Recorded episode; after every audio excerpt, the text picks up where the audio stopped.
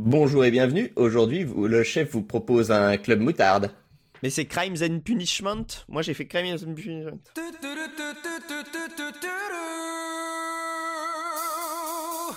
Club moutarde.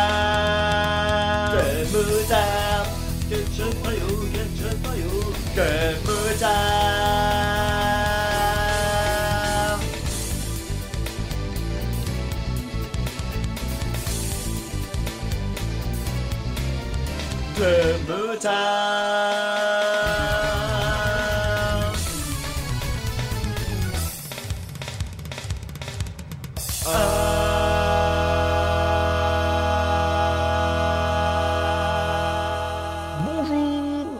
ou bonsoir à toutes et à tous et bienvenue dans ce nouvel épisode du Club Moutarde. Aujourd'hui pour m'accompagner et parler de moult sujets, euh, j'ai avec moi euh, Cinemax. Cinemax bonjour. Euh, bonjour, coucou à tous. Co- comment De quoi va- ça va? vas-tu nous parler aujourd'hui? Aujourd'hui, je vais vous parler euh, non pas d'une série, non pas de deux séries, non pas de quatre séries. Ah, J'ai fait exprès dans ce terrain. Je vais vous parler de trois séries qui est forment, qui fort, forment un univers connecté. euh, Quel storytelling euh, Luke Cage, Iron Fist et Jessica Jones, c'est trop bien. Et voilà, exactement. Nous avons hâte. Euh, ensuite, j'ai avec moi euh, Gaga. Oui, bonjour, pour l'instant en tout cas. Peut-être qu'on va le perdre en cours de route, mais de quoi as-tu prévu de nous parler aujourd'hui? De quel euh, album, artiste, musicien? On va parler de Slift, un groupe toulousain, et de son album qui est sorti cette année. Très bien.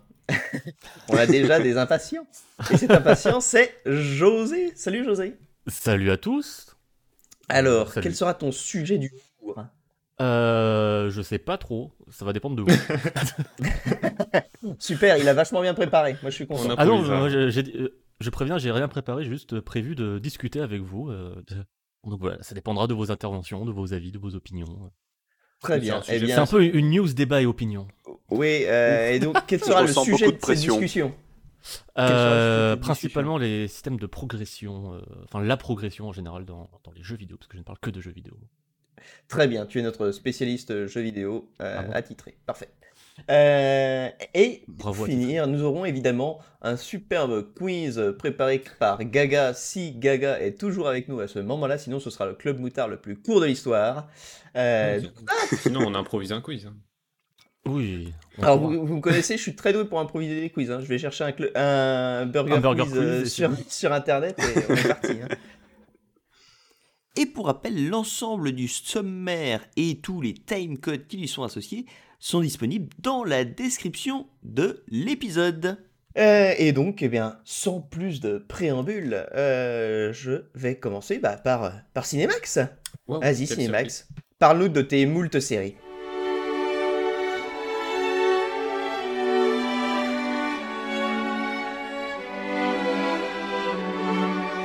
Bon, du coup, je, les ai- je ne les ai pas nommées tout à l'heure, mais donc ces trois séries forment un, un tout qui s'appelle euh, Les Contes d'Arcadia. Euh, donc, c'est- ce sont trois séries Netflix. Et euh, donc, ça va être une chronique plus classique que les précédentes fois, parce que c'est évidemment, si vous ne connaissez pas, ça sera peut-être moins ouvert à la discussion, mais j'ai quand même un, un axe de, de débat en tête. Ah, d'ailleurs, Et, moi j'ai toujours mon euh, rôle du, du mec curieux qui pose plein de questions. Ouais, bah, je compte sur toi. enfin, pas pour l'instant, parce que là, j'ai même pas commencé, mais. Et ça parle de quoi hein Euh, bah, attends, j'y Non, mais oui, il, il aime bien couper la parole. hein. C'est c'est son grand truc. Euh, et donc, animer. euh, mais, mais qu'est-ce donc que les contes d'Arcadia demande euh, Fouane en tant qu'animateur? Vas-y.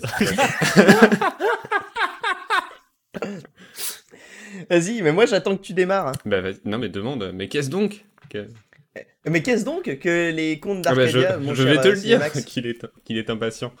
Eh bien, euh, faute de, de meilleurs mots, on va appeler ça un univers étendu, même si c'est pas vraiment ça, c'est plus un univers connecté, donc formé par trois séries. Trollhunters, ou Mmh. Chasseurs de trolls en français, euh, Free Below, ou euh, le trio venu d'ailleurs, et enfin Wizards. euh, Les sorciers. euh, traduit magiciens. euh, en français Harry par Potter. mages et sorciers. Et donc, elles sont respectivement sorties dans cet ordre sur Netflix, ce sont des séries Netflix, et se regardent dans cet ordre. Donc, il y a trois saisons pour Trollhunters, deux pour le trio venu d'ailleurs, et une seule saison pour euh, Wizard. Et euh, donc on va commencer par Trollhunters, et pas de bol, parce qu'on commence par clairement la meilleure série des trois. Ah. Et euh, Ah, coup dur. Bah, c'est Ouais, celle où il y en a le plus. c'est celle où il y en a le plus, c'est là où il y a le plus d'épisodes. Et donc ça raconte l'histoire de Jim du lac, Jim Lake en anglais. Je vais arrêter de tout traduire après. Euh, Un lycéen Parce que tu euh, dis tout pas à le, fait- euh, le nom en espagnol, par exemple. par exemple, ouais, je peux ça. Jim del Laco. Del Laco. Un- c'est un lycéen tout à fait banal qui vit avec sa mère. euh, le, le père, a priori, est parti quand il était jeune, a quitté la maison, mais c'est assez peu abordé, mais quand même, on sent qu'il y a une absence euh, de, de- voilà, du père. Euh, et sa mère, surtout, qui travaille beaucoup. Donc lui, il est très présent à la maison, pour c'est lui qui s'occupe euh, du, du repas tous les jours, qui s'occupe de sa mère et tout. Et euh, bien sûr, il est amoureux d'une fille de sa classe, Claire, qui, et il est toujours accompagné par son meilleur ami Toby, qui est genre excusez-moi l'expression, mais un petit gros qui est un peu le sidekick euh, comique. Donc jusqu'ici du classique. Euh, puis un jour, il va tomber sur une amulette qui, euh, en l'apprenant, va faire de lui un chasseur de trolls. Le seul chasseur de trolls même. Un Et, modérateur, en euh, fait. Ouais, c'est ça, exactement. Et euh, suivez-moi parce que le chasseur de trolls, son rôle, c'est de protéger le monde des trolls. Donc voilà. Et s'il y a un- Ah ouais, alors celle-là, je m'y attendais pas. Pour le coup, là, il y a, y a plot twist. Attends, oui, oui, oui. de protéger le monde des... ah, pro- ah oui. Non, parce que En fait, il y a des- on peut aussi le comprendre, protéger le monde de la menace des trolls. Non, non, non, en fait, il Ah oui, s'occupe de, de veiller sur les trolls, et jusqu'à présent, il y a toujours eu un euh, chasseur de trolls euh, qui, qui portait l'amulette, mais ça n'a jamais été un humain. Et le monde euh, des trolls, il se trouve sous la ville d'Arcadia, d'où le titre Les Contes d'Arcadia, c'est parce que ça se déroule dans la ville d'Arcadia. Mhm. Et, euh, et donc, ça, c'est le, le monde des trolls se situe sous, euh, sous la ville d'Arcadia, et en fait, le rôle du chasseur de trolls, c'est de protéger, de garder le secret des trolls, et euh, de veiller à ce qu'il y ait des méchants trolls qui, eux, veulent conquérir la surface de la planète, et que ça ne se, ça ne se passe pas comme ça, quoi. Empêcher leur retour. Euh, donc ce que je n'ai pas Ok. dit, c'est que c'est une série d'animation, enfin les trois séries sont des séries d'animation euh, DreamWorks, et euh, Oh. sous la tutelle de euh, Guillermo del Toro. DreamWorks, pardon, en français, c'est. Double O. C'est euh, Travail et rêve. D'accord. Travaille ton rêve. Euh, voilà, donc ça c'est l'histoire. Euh, et finalement, eh ben, c'est assez classique, euh, puisqu'on a un héros, une histoire vraiment de, de protéger euh, deux mondes contre les méchants, une histoire d'amour et euh, une histoire d'amitié. Et mais c'est cette, ce classicisme, si je puis dire, qui est vraiment qui fait la force de, de Trollhunters, parce que bah, c'est hyper sincère en fait. Et donc que ce soit dans l'histoire, les personnages et l'humour, et c'est vraiment euh, Trollhunters, c'est une série qui est sur trois saisons, euh, qui avance tout le temps. On pourrait se dire euh, que il risque d'y avoir des épisodes un peu filler, ces épisodes où il ne se passe pas grand chose, mais en fait il y a toujours un fil rouge qui progresse. Et, euh, et même s'il y a des épisodes un peu plus déconnectés que d'autres, bah, ils- s'ils sont déconnectés, c'est parce que euh, ce sont des épisodes qui vont avoir une idée. Et souvent, c'est hyper inventif et ça va être des épisodes super drôles ou alors vraiment très émouvants. Et, Une idée dans, dans la mise en scène, dans le concept, dans. Ouais, c'est ça. Bah, il y a un épisode, je peux, voilà, sans, sans trop dévoiler, je sais plus si c'est dans la saison 2 ou 3, où euh, il acquiert un nouveau pouvoir avec son amulette, euh, Jim, et euh, en fait, euh, il découvre que ça crée des, des doubles de lui qui représentent une forme de sa personnalité. Mmh. Donc il va y avoir la peur. Donc il va y avoir un lui qui est tout le temps apeuré, qui a tout le temps peur de tout, et un lui qui est très brave. Mais donc cet épisode est vraiment hilarant. Donc celui-ci ne va pas faire progresser euh, l'intrigue, mais, euh, mais il va être super drôle, parce que pendant tout l'épisode, lui, il va essayer de rattraper ses doubles qui se forment. À la fin, il y a genre euh, 20 euh, Jim Blake qui, qui sont en train de jouer au, au Scrabble, ou je ne sais quoi. Ouais, les, les fillers ont, ont quand même un, un intérêt. Ouais, ouais, ouais, et même presque des fois ils sont, ils sont mieux, mais, mais sur trois saisons, en tout cas, c'est des épisodes de 20 minutes, et c'est assez fou comme. euh, Bah, c'est trop bien, quoi. Mais t'as quand même du coup un, un arc narratif sur, euh, Ouais, il y a un sur arc toute narratif. une saison et t'as un, un début, milieu, fin de l'histoire sur la saison ou sur les trois saisons ou chaque épisode a un peu son histoire aussi? Euh, chaque saison a globalement son intrigue, son vilain principal. Ok. même si on, voilà, à la fin de la saison, il y a quand même eu l'intrigue principale est plus ou moins résolue, mais il y a assez de portes ouvertes, portes ouvertes pour continuer. Mmh du coup, la série est, est, finie, comme Terminator Sarah Connor Chronicles, ou elle, elle, alors oui, justement, mais on va y venir quand on parlera des, autres. Mais oui, elle se termine. Trollhunter se, se, termine. Ok. Et, euh, et bref, c'est une série vraiment pleine d'imagination. Euh, il y a le design des trolls, on retrouve un peu la patte de Guillermo del Toro, justement. Euh, il y a des créatures qui sont justement qui peuvent prendre forme humaine, qui sont à moitié pas vraiment des trolls, mais des monstres. Guillermo del Toro, c'est le mec qui a été lancé par Kojima, c'est ça? C'est ça. C'est le. Euh, et, vraiment, et voilà. Et après, petit à petit, enfin, faut passer outre les deux premiers épisodes où on va se dire, oui, c'est une série d'animation pour enfants assez classique. Et en fait, non, il y a beaucoup plus, euh, il y a beaucoup plus que ça. Il y a vraiment une vraie profondeur. Euh, il y a des scènes ultra épiques. J'ai vraiment eu des frissons dignes de films de super-héros que je ne vois plus. Enfin, je sais pas comment dire. Ce, moment où, ah, je suis trop content de ce qui se passe. Je suis accroché au canapé et et il y a une tension en même temps, euh, tu sens que c'est ultra épique, quoi. Et tout ça dans, dans une série d'animation DreamWorks qui plus est, euh, je suis pas forcément un grand du coup, c'est en, en, 3D En 3D. La technique évolue clairement pendant les trois séries. Ouais, la, la, euh, la comment techniquement la 3D elle tient debout parce que c'est vrai que moi les, les séries d'animation 3D souvent je trouve ça vraiment bas de, bas de non, gamme. Non, ça tient. les, les premières saisons, on voit que c'est. Il n'y a pas énormément de budget, il y a assez peu de détails dans la ville et tout ça, mais les personnages sont quand même bien modélisés. Mhm. Euh, après, elle va vraiment euh, en s'améliorant, forcément, avec le temps.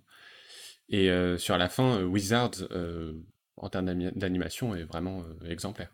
Ok, cool. Mais, mais voilà, et il y a plein de personnages ultra attachants, il y a énormément de personnages secondaires, même ne serait-ce que dans les méchants.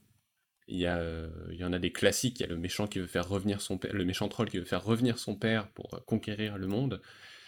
Euh, lui c'est plus classique, mais il y a aussi oh, c'est pas un spoil, mais il y a Strickler, qui est genre le, professeur d'histoire de Jim, qui justement, lui, peut prendre forme humaine. Et en fait, évidemment, c'est un méchant, et évidemment, il a un accent anglais, et évidemment, il a une classe et une présence à chaque fois qui est, qui, hyper cool et lui il est, il est là tout du long de la série. Du coup, ça alterne quand même entre les deux mondes. Entre les deux mondes, c'est pas que dans le monde de sous terre. et... Non, et c'est ça. En fait, on va suivre à la fois. C'est aussi un truc un peu super héros, je trouve, dans l'idée, c'est qu'on va suivre la progression, comment Jim va devenir ce protecteur des trolls, euh, alors qu'il n'en a pas les épaules et que tout le monde lui dit qu'il ne pourra jamais réussir. Et en même temps, sa progression à l'école, où euh, justement il est amoureux de Claire euh, et euh, il y a ce truc où il va devoir essayer de concilier ses deux vies alors que bah il va avoir un troll qui vit dans sa cave qui est son gardien. Ouais, c'est vraiment super héros like. Ouais, ouais, ouais, et bien sûr il doit garder le secret et et pareil il y a des très beaux moments d'émotion avec sa mère notamment. parce que enfin il y, y, a toute une métaphore de, de, de l'enfant qui passe un peu à l'âge adulte, de l'adolescent qui passe à l'âge adulte, et elle qui, qui ne comprend plus vraiment sa vie. Évidemment, c'est parce que là, il a des secrets, il se bat pour les trolls, mais il y a ce côté métaphorique quand même. Donc vraiment, c'est génial. Il y a un super méchant dans la saison 2 qui s'appelle Angorroth, qui lui donne des frissons. Euh, vraiment, je pense que les enfants, ils peuvent vraiment avoir très très peur de ce personnage. Et, euh, et, un doublage euh, formidable. Juste. En quelle langue? En anglais. À la base, c'est doublé en anglais. Et c'est de l'animation, tu vois. Oui, oui, non, après j'ai pas essayé la VF, mais euh, bon. Tu parles de pour regarder avec des enfants, par exemple euh. Ouais, ouais, j'ai assez, assez, peu de doutes, je pense qu'elle est très bonne aussi. Mais d'ailleurs, puisqu'on parle de doublage, euh, donc il y a quelques acteurs. Il y a Marc Hamill qui doublait un personnage dans, la série, il y a quelques acteurs assez connus. et malheureusement, il faut que j'en parle parce que ça a eu un vrai impact sur, sur mon visionnage de la série. Jim, le héros, est doublé par Anton Yelchin, qui ah. était euh, ce jeune acteur russe que vous avez dû voir dans les derniers Star Trek, les derniers films Star Trek, et qui, a, qui est mort, euh, je sais plus, à 28 ans. Ah putain, je savais pas. Euh, donc très récemment, et qui est mort mmh. pendant le tournage. Et du coup, le doubleur change. ah ouais, ça doit être super bizarre. De la saison 3.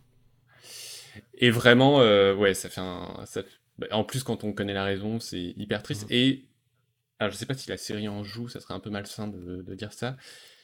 Mais il y a un moment, la série, dans la saison 3, fait un choix qui est assez audacieux.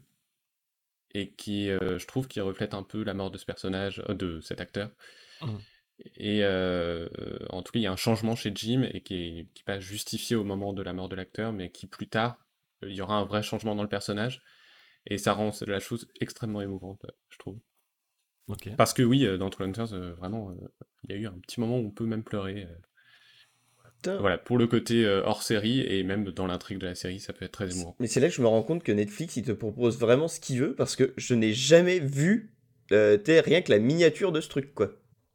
C'est jamais apparu dans mon, dans mon truc Netflix.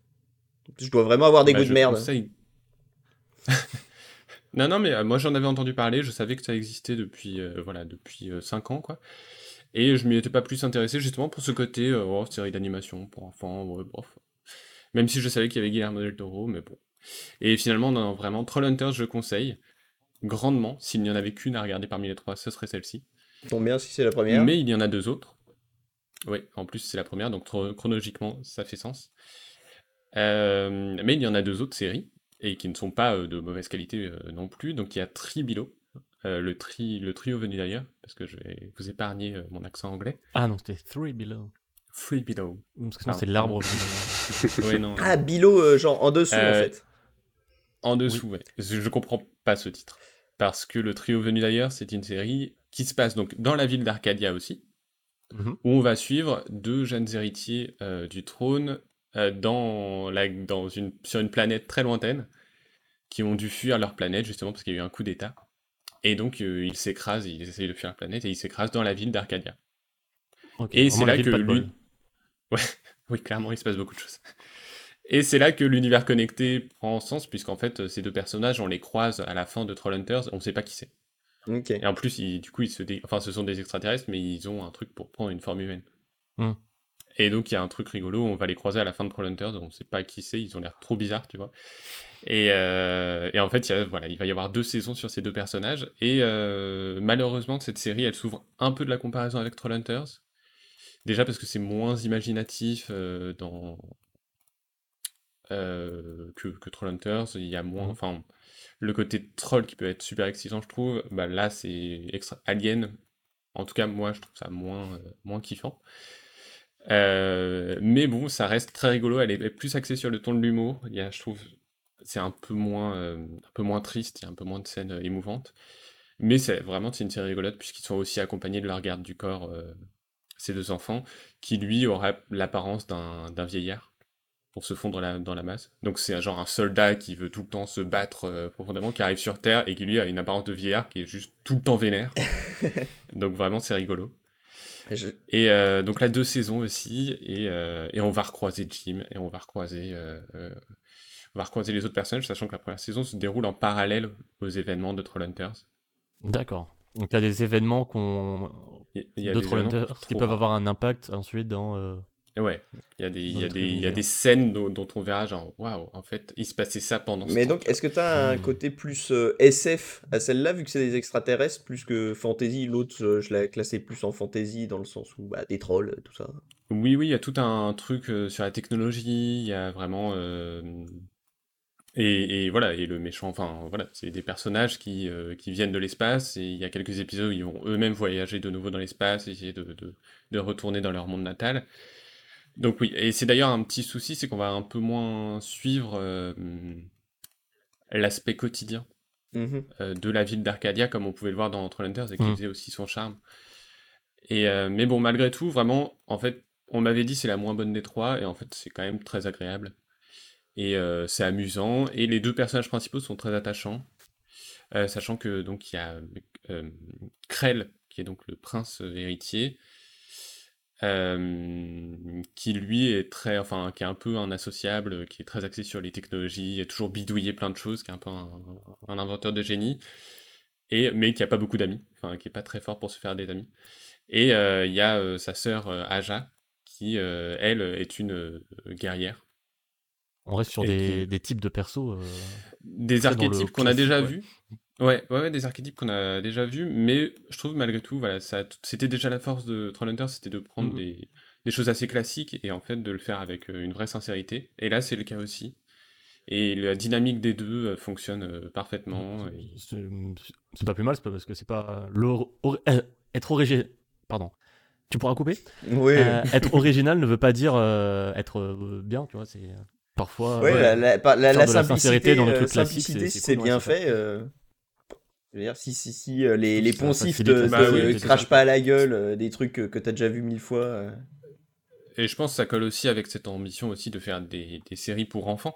Mmh, pour mmh. enfants qui peuvent euh, regarder avec euh, des adultes. Voilà.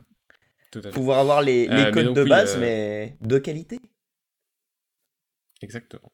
Donc le trio de Vendayer, c'est moins bien, mais c'est quand même très sympathique.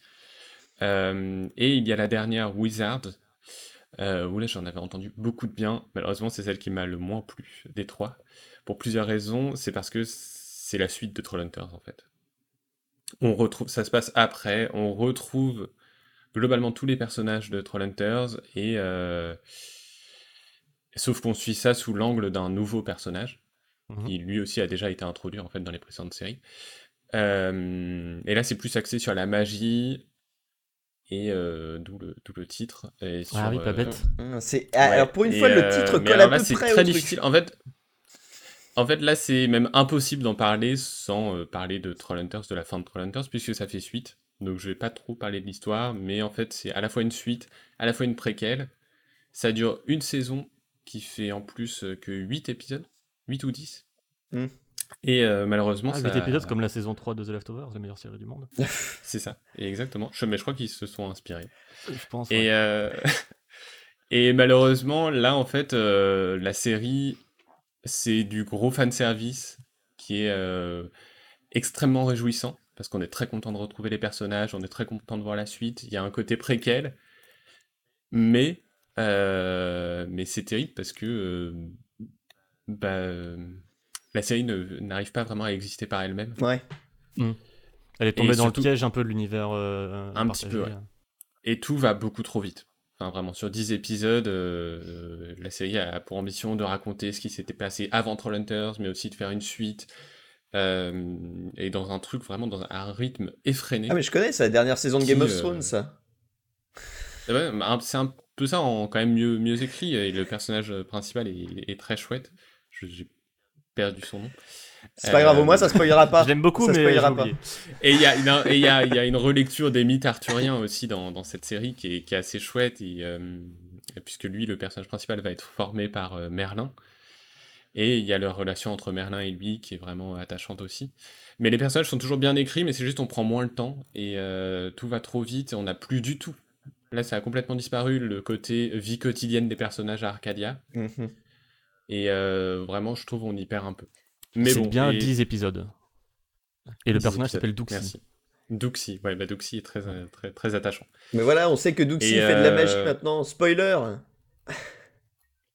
oui, mais si, non mais c'est du spoil, parce que quand vous le croiserez dans Trollhunters au début, euh, vous ne saurez pas J'en étais sûr, j'en étais sûr.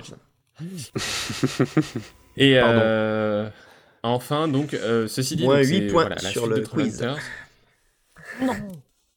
Mais c'est aussi un, une forme de, de préparation à ce qui viendra clore toute cette grande saga, puisqu'il y a un film en préparation un film mmh. Trollhunters ah. qui s'appellera Trollhunters et qui réunira tous les personnages des trois séries. Et du coup, est-ce qu'il faut tout voir pour comprendre le film? Et justement, c'est là, suffit? C'est là que je voulais euh, aborder juste euh, rapidement ce, le côté débat. Bah, c'est que dans Trollhunters et dans les trois séries, ce que j'ai aimé, bah, c'est les séries en elles-mêmes, c'est pas du tout cet univers connecté. Mmh. Et même si j'ai pris plaisir à retrouver certains personnages dans d'autres séries, finalement, euh, dès euh, le trio venu d'ailleurs, euh, je prenais plaisir à retrouver les personnages, mais parce que j'avais envie de revoir Trollhunters, quoi. Et, et, je me dis, dans les univers étendus, dans les univers connectés, en fait, j'aime pas trop ça. Mm. et donc, je conseille Trollhunters parce que Trollhunters, c'est génial, mais finalement, est-ce que les, les, univers étendus, enfin, connectés, parce que univers étendu, c'est plus quand c'est tout ce qui. Quand tu développes un, lore, quoi. Ouais, c'est plus, pour le lore. Enfin, c'est vrai que moi, univers étendu, c'est plus que j'ai entendu du transmédia, quoi. Ouais. Ah. C'est ça. Donc c'est plus univers connecté, en fait. Mais euh, voilà, ces univers connectés, en fait, euh, bah, je suis pas sûr d'apprécier. Donc évidemment, je peux citer, euh, sans rentrer dans les détails, mais les, les films Marvel. Mais il y a un peu ça dans ce côté où, au bout d'un moment, chaque film n'est plus qu'une pub pour euh, le film Mhm. suivant. Et l'œuvre en euh, elle-même, l'œuvre en elle-même n'existe pas euh, En- elle, voilà, Indépendamment. faire partie d'un tout et ça, ouais, ça perd un peu en légitimité, et en intérêt. Et oui, du coup, là, là j'ai vraiment ressenti ça sur, euh, sur Wizards, en tout cas. Et, euh, et voilà, je sais pas ce que vous, vous en pensez des trois séries, rien a priori, puisque vous ne connaissiez pas. C'est ça. Mais de, de cette idée d'univers connecté, euh, euh, qu'en pensez-vous? Moi, je peux vous proposer un univers connecté qui honnêtement est vraiment cool et euh, qui vous qui, qui sera pas chiant avec euh, des références aux autres films. C'est le Dark Universe. Euh, lui, honnêtement, en univers connecté, il est, euh, il, il se tient, il se tient. hein. Il est très Ah, bref. Hein. Welcome to the Dark Universe. non, mais ouais, je te, je te rejoins un peu sur le côté où euh, hum, ça perd un petit peu, euh, ça fait perdre un peu en intérêt aux, aux œuvres euh, en tant que telles. Et, et, euh, je trouve ça assez do- dommage. D'autant que dans l'idée, le, le côté euh, un peu toile, saga, tu vois, où Mm. tu vas retrouver des, des thématiques, tu es dans un univers que tu connais, tu peux retrouver des personnages, c'est assez intéressant. Mais ça pose aussi le, un souci de hum, d'unification au final. Euh, ce qu'on a eu sur- principa- principalement sur les films Marvel où, où, où du coup c'était dur de faire des, des films qui vraiment se démarquaient artistiquement, etc. dans leur proposition parce qu'il fallait que une fois que tous se rencontraient, ça, ça reste crédible.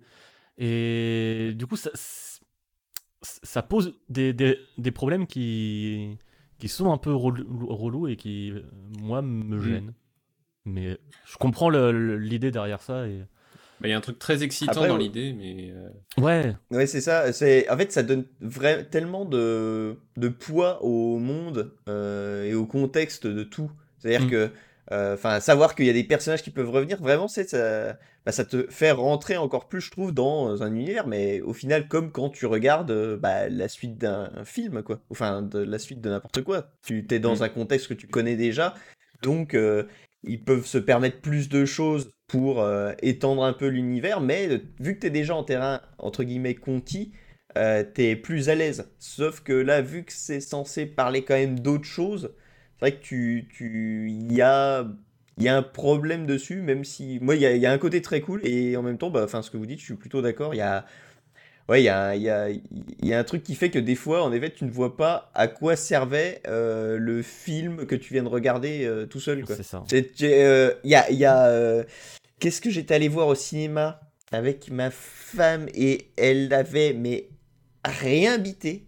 Mais vraiment rien bité. Là, C'était vraiment, c'était tiens, regarde euh, Lost, euh, épisode 8, saison 3, et t'as jamais rien vu avant et tu verras jamais rien après. Bah, tu connais pas les persos. Bah là, euh, il y avait un super-héros, oui, euh, c'était un, film du MCU. Elle disait, putain, mais c'est qui lui? Putain, mais c'est qui lui? Putain, mais c'est qui lui? Et c'était pas un Avengers, tu vois. Euh, je citerai pas le film, j'en ai déjà trop dit. Donc, donc c'est vrai que c'est compliqué, quoi. Tu sais plus. euh, Enfin, c'est des épisodes de Ouais, série, ça, en fait, mais de devenu une deux série, heures. euh, Donc, euh, c'est. Voilà, s'il faut aller te bouffer tous les films, même des super-héros que t'as pas envie de voir pour comprendre le truc, c'est. C'est C'est ça, ou autant euh, Bah, c'est plus un film, en fait. dans, dans des films, je peux comprendre l'intérêt de faire des films qui se répondent, euh, peut-être thématiquement, ou qui partagent des, un univers, parce que ben, un film, ça reste assez condensé, condensé en termes de durée, euh, et ça peut être intéressant quand, quand t'as matière à développer. Mais en série, enfin, c'est déjà le principe en fait d'une série, c'est Ouais. ça plein.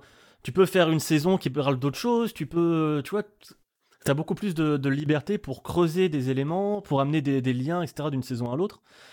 Et pour le coup, pour les, pour les séries, euh, enfin, là, tu vois, tu dis c'est le conte les contes d'Arcadia, bah, limite, la série, en- c'est juste les contes d'Arcadia. Tu, tu vois, tu regardes ça Ouais, comme une ça, seule série, et t'as euh, cinq saisons du coup. Mm. Sur Netflix, c'est découpé en trois séries. Ouais, mais ça peut être, tu vois, ça peut être juste Euh, une ça, série. bah, euh, ça devrait, et, et, et en fait, je vois même l'intérêt quand, quand je vois le, le trio venu d'ailleurs. Je, je suis genre, ah oui, d'accord, ça se déroule en parallèle des événements, on suit d'autres personnages, ça se déroule dans la même ville. mais ça raconte autre chose. Donc la série est moins bonne, mais parce que qualitativement elle est moins bonne. Mais le problème, c'est même pas là encore l'univers étendu, euh, Oui. connecté. Ça le devient vraiment quand euh, il décide justement de tout raccrocher, de raccrocher tous les wagons. Ouais, c'est ça. Il y a là, aussi ce- euh, ce côté euh, fan service euh, euh, pour plaire euh, aux amateurs d'anecdotes et de lore, où il faut Mm. répondre à plein de questions dont on s'en branle. Comment Han Solo a eu son nom euh, Comment euh, Logan a eu son blouson Qu'est-ce qu'on on s'en bat les couilles en fait. Pas la peine de, de faire des, des films exprès pour ça. euh, on s'en fout. Racontez-nous des histoires en fait. C'est tout. Bah, comment Logan a eu son blouson, c'est pas une histoire. C'est hyper intéressant. mais bref, Euh, J'ai une question à propos de, de tes séries. Euh, durée des épisodes, c'est 20 minutes? Oui, c'est une vingtaine de minutes, un peu plus long pour euh, malgré tout pour Wizard. Ils font plus 25-30 minutes. Mais bon, la série est quand même beaucoup plus courte, donc euh, c'est pas plus mal. On retrouve le côté un peu euh, liberté de Netflix, ils font ce qu'ils Ouais. veulent avec la durée des épisodes. Ouais, Mais pour le coup, moi j'aime bien parce que d'un côté, Ouais, je me dis au moins, les gens ont les mains libres, tu vois, sur le truc, ils sont pas euh, formatés et un truc. Après, moi, ça me, ça me perturbe dans mes plannings de visionnage parce que je me dis, tiens, une série c'est 40 minutes, là j'ai le temps, après tu regardes l'épisode 1h30. Allez, bâtard Mais 20 minutes, vraiment, Mais- c'est le, c'est le format parfait, 20 minutes, et, euh, pour cette série. Et euh, souvent, voilà, le soir, euh, on, s'en- on se regardait minimum deux épisodes, et s'il y avait un cliffhanger, on était genre, allez, allez, un troisième, euh, 20 minutes, c'est pas long, quoi, allez. Non, ouais, ça, ça donne envie pour accompagner ses pauses repas. Ouais, ouais, ouais. Et vraiment, je pensais à regarder ça un peu euh, par-dessus la jambe en faisant autre chose, et en fait, non, quoi. On était, enfin, avec ma copine, on était vraiment à, à fond dedans. Ah ça, ça- Et puis, bah, vu que c'est pour enfants, je- enfin, je regarderai, puis après, je pourrais conseiller pour, euh, pour les rejetons que j'ai dans mon entourage. Parfait. Eh ben, merci beaucoup, euh, Max. Euh, non, je suis... Honnêtement, je suis très content d'avoir découvert cet univers. Je vais, je vais me jeter dessus. Eh bien, je propose euh, de passer à, bah, à Radio Gaga. Gaga, c'est ton moment.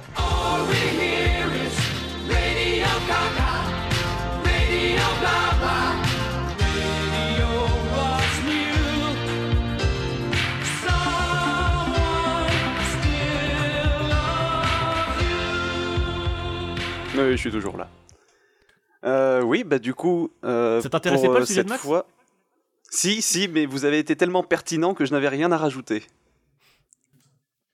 Euh, Tu vois, c'est coup- ça, être un, un bon participant, c'est euh, pas dire des trucs sans intérêt. Nous, on est éliminés d'office, tu vois. José. Mais non, on- Compte pas, On compte pas amène sur de moi pour commenter. euh, compte pas sur moi pour commenter ta musique là. hein. ta musique de barbare. Euh, De toute façon, déjà la dernière Oui, fois, t'avais pas trouvé plus. ça bien. Donc là, aujourd'hui, euh, Bah, Aujourd'hui, ça va peut-être le perdre un peu parce qu'en plus, on va parler de space rock. Donc, euh, déjà, on a perdu la moitié de notre auditoire qui est déjà pas très large. Euh, Puisqu'on va parler le- de Slift, qui est un groupe toulousain. voilà, et José nous montre le vinyle. Vous n'avez pas la vidéo, vous qui nous Voilà. écoutez, mais c'est pas grave. Très audio. Euh. Slift, c'est un groupe qui vient de Toulouse, qui a été fondé dans les années 2010 et qui a sorti euh, depuis deux EP et notamment deux albums. Un qui s'appelait La planète inexplorée en, en 2018 et euh, un autre qui s'appelle Hummon et qui est sorti cette année. Et on apprécie le passage des Nurofen de Max. non, mais Je croyais qu'on se montrait je, des je trucs. vous, cou- je vous couperai. Je couperai. L'épisode, il fera 10 minutes, j'en j'en peux plus. Au fond, c'est dommage qu'on Pardon, fasse pas un podcast Oh, c'est vidéo. pas bien. Allez, vas-y, vas-y, Gaga. Euh, donc oui, ils ont sorti deux EP et deux albums, un en 2018, un en 2020. Euh, celui de 2020 s'appelle Hummon, c'est celui dont je vais parler. Euh, du coup, ouais, c'est un groupe qui fait du space rock, mais on pourrait le définir en fait par plusieurs appellations différentes. La plus large et la plus compréhensible pour la plupart des gens, je pense que ça serait de parler de, de, de rock progressif en gros. Mais au sein de tout ça, ils mettent plusieurs choses. Ils mettent euh, du space rock, donc ils mettent. Non, c'est pas la même chose. ils mettent du space rock, ils mettent du rock psyché, ils mettent du krautrock. Pour ceux qui savent pas ce que c'est, le krautrock, c'est un courant musical qui est né en Allemagne de l'Ouest dans les années 60 et qui était assez bizarre pour l'époque et très large puisqu'il mêlait du rock progressif, du rock psyché, un peu de musique classique et contemporaine allemande, du jazz pour le côté impro et des synthés qui commençaient à être euh, très présents euh, à l'époque. Et ça a donné un Comment genre ça s'écrit qui- Ils ont, tout, Krautrock. ils ont tout mis, les gars. Ça s'écrit Vas-y, allez. K-R-A-U K-R-A-U-T-R-O-C-K. Ok. Oh, C'est noté. C'est des Allemands de l'Ouest qui se sont dit on va s'éclater un peu avec tout ce qu'on a sous la main et ça a donné le crowd. Ah ouais, c'est ça, mais ils ont vraiment tout mis. C'est génial. Il manque plus qu'un peu de c'est- bossa nova. Allez, vas-y. Mais après, quand tu fouilles, tu trouves des tas de trucs différents. ouais, ouais. C'est comme le. Après, il y a des, sous-genres de cloud rock. euh. il y a le plein de sous-genres en fait. hein. oui. Spécialiste musical. Euh, donc ouais, ils mettent pas mal de ça, ils mettent aussi du, du garage pur et dur dans ce qu'ils font. Euh, donc c'est un peu voir un peu voir beaucoup de tout ça, Slift. Mais euh, et José pourra donner son avis sur la question. Moi, je trouve que leur son ne s'est pas fait. Enfin, ils se sont pas trouvés tout de suite. Ils sont pas mal cherchés au cours des enregistrements. Et c'est à partir de leur premier album en 2018, euh, La planète inexplorée, qu'on sent qu'il y a une vraie évolution dans leur musique, qu'ils se sont trouvés une orientation. Et euh, Amon en 2020 euh, traduit ça encore de manière encore plus flagrante parce que c'est vraiment une... dis-le. Oui, je vais le dire parce qu'on a fait la blague le mois dernier. Et le fait Amon est S. que Amon c'est peut-être bien l'album de la maturité pour Slift. Ah non Je coupe l'enregistrement. Je le coupe. Je coupe tout. Au revoir et bonne journée. Voilà, je l'ai dit. Maintenant ce cliché est passé. Non, je te rejoins sur le côté, Euh. où, ouais, euh, en effet, Space is Key, la planète ex- inexplorée, je vois ça un peu comme des, des expérimentations, justement, Mm. où ils cherchent un peu leur son. Ils ont déjà, euh, leur énergie, elle est déjà là. Leur, en- leur envie de faire un truc qui dépote est assez unique, elle là aussi. Mais euh, ouais, on sentait qu'ils cherchaient euh, leur univers, leur rythmique, leur, euh, leur feeling un peu. Ouais. Et, euh, Quand tu vois- ouais. Pardon, t'as pas fini. Non, je, en fait, euh, j'avais rien d'autre à rajouter. Bah, en Il fait, finit juste quand- pas ses phrases. C'est ça. En- euh, En termes d'ambiance, t'as l'impression que entre les deux premiers EP et l'album qui est sorti cette année, il y a, il y a le, il y a le fait qu'ils sont passés d'un côté très très pétillant à quelque chose de beaucoup plus lourd. Euh, Rien que dans le visuel. la euh, ouais, rien que le visuel des- déjà. Des designs euh, de- des jaquettes. Ouais. Et euh, C'est bon, j'ai fini ma sur euh, Amon, Je vais le tuer. Je vais le tuer. Sur Amon, du coup, qui est sorti cette année, euh, ça se sent beaucoup, les guitares notamment, enfin la guitare est beaucoup plus lourde, beaucoup plus, beaucoup plus heavy en fait, et elle emmène l'ensemble dans une atmosphère assez différente, euh, qui est beaucoup plus chargée. Et euh, le chant y répond pas mal d'ailleurs, notamment sur le premier titre de l'album, parce qu'il est très très lourd, très puissant. Ce que j'allais dire, Euh, ouais, on retrouve ça aussi dans la voix qui est beaucoup plus ouais, lourde et puissante, comme tu dis. Ouais, très, très guttural C'était un en peu fait. plus flottant, euh, limite, dans, dans les précédents. Et justement, tu parles de côté flottant, ben, c'est intéressant parce que dans Amon, même s'il y a ce côté très lourd qui s'affirme, euh, l'album, est- c'est pas que ça, il est fait de plein de Mm. nuances en fait, et on retrouve ce côté flottant dans certains aspects, et notamment sur la première chanson, c'est dans les chœurs qui vont être très doux, très aigus, et qui vont répondre par opposition au chant qui est lui beaucoup plus brut et guttural. Euh, et du coup, cette idée de nuance, on la retrouve sur l'ensemble de l'album, et dans le deuxième titre notamment, ça s'observe parce que le chant reste assez lourd, mais la guitare, elle, qui était lourde du coup et heavy dans le premier dans le premier titre, va se faire beaucoup plus légère, va miser beaucoup plus sur les envolées, sur les sur les solos qui partent un peu dans tous les sens. Et au contraire, cette ça fois, ouais, c'est de- dans l'album, pardon, hein, de, Ouais, de nuances justement où ça va te monter en puissance, puis redescendre Ouais. à un truc beaucoup plus justement beaucoup plus lyrique, beaucoup plus envolé, beaucoup plus posé avant de, repa- pa- de repartir, de redescendre. Il, il- il- il te laisse le temps en fait de, de faire monter la, la sauce, la, la tension, et ensuite de la laisser redescendre Mm. pour que tu reprennes un peu ton souffle. Et après, allez, on, on te ramène et c'est une ça. écoute où j'ai du mal en fait à écouter euh, juste une piste toute seule et même à en ressortir juste une piste. Pour moi, c'est vraiment Mm. juste un tout et, et tout existe euh, dans, son, dans son tout quoi. Dans Ouais, son- dans- que- forme un univers un peu connecté. Quoi. Ouais, c'est un peu ça, c'est un peu un album euh, univers connecté. mais le pire, c'est qu'il y a un peu de ça. hein.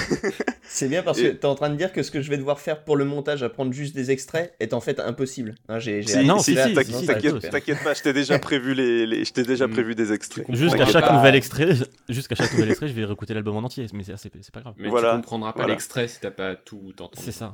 Il n'y a pas de résumé. Est-ce qu'il y a un résumé de l'album Mais en vrai, j'avais pensé à, blouson j'avais pensé à me faire,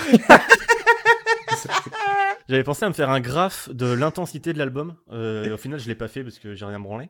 Mais euh, ça aurait été intéressant de, voir comment il était construit. euh. Mais dans l'idée, puis- vous pouvez faire ça chez vous si vous voulez. euh. Eh, C'est pas mal comme idée de podcast. Petit exercice. ça. Euh, J'ai failli faire. euh, J'ai fait préparer un sujet. Ce, ce que vous n'entendrez pas pendant ce On a podcast. failli débattre de ça, mais non. Mais bon, on avait la flemme en gros. Voilà. Euh, J'avais pas d'idée. Et du coup, ouais, tu... on parlait de nuances, mais ce qui est intéressant, ouais, pour rebondir sur ce que, dis- sur ce que disait José, c'est qu'il y a une sorte d'équilibre en fait qui se fait quand même de manière assez automatique dans tout l'album. C'est-à-dire que quand la guitare lâche son côté heavy pour partir dans des envolées, c'est la batterie et la basse qui vont prendre le relais. Notamment sur la deuxième chanson, la batterie elle est super lourde, elle est, elle est en roulement tout le temps, elle est, elle est, elle est très profonde. Et du coup, il y a plein, plein, plein de, de nuances comme ça.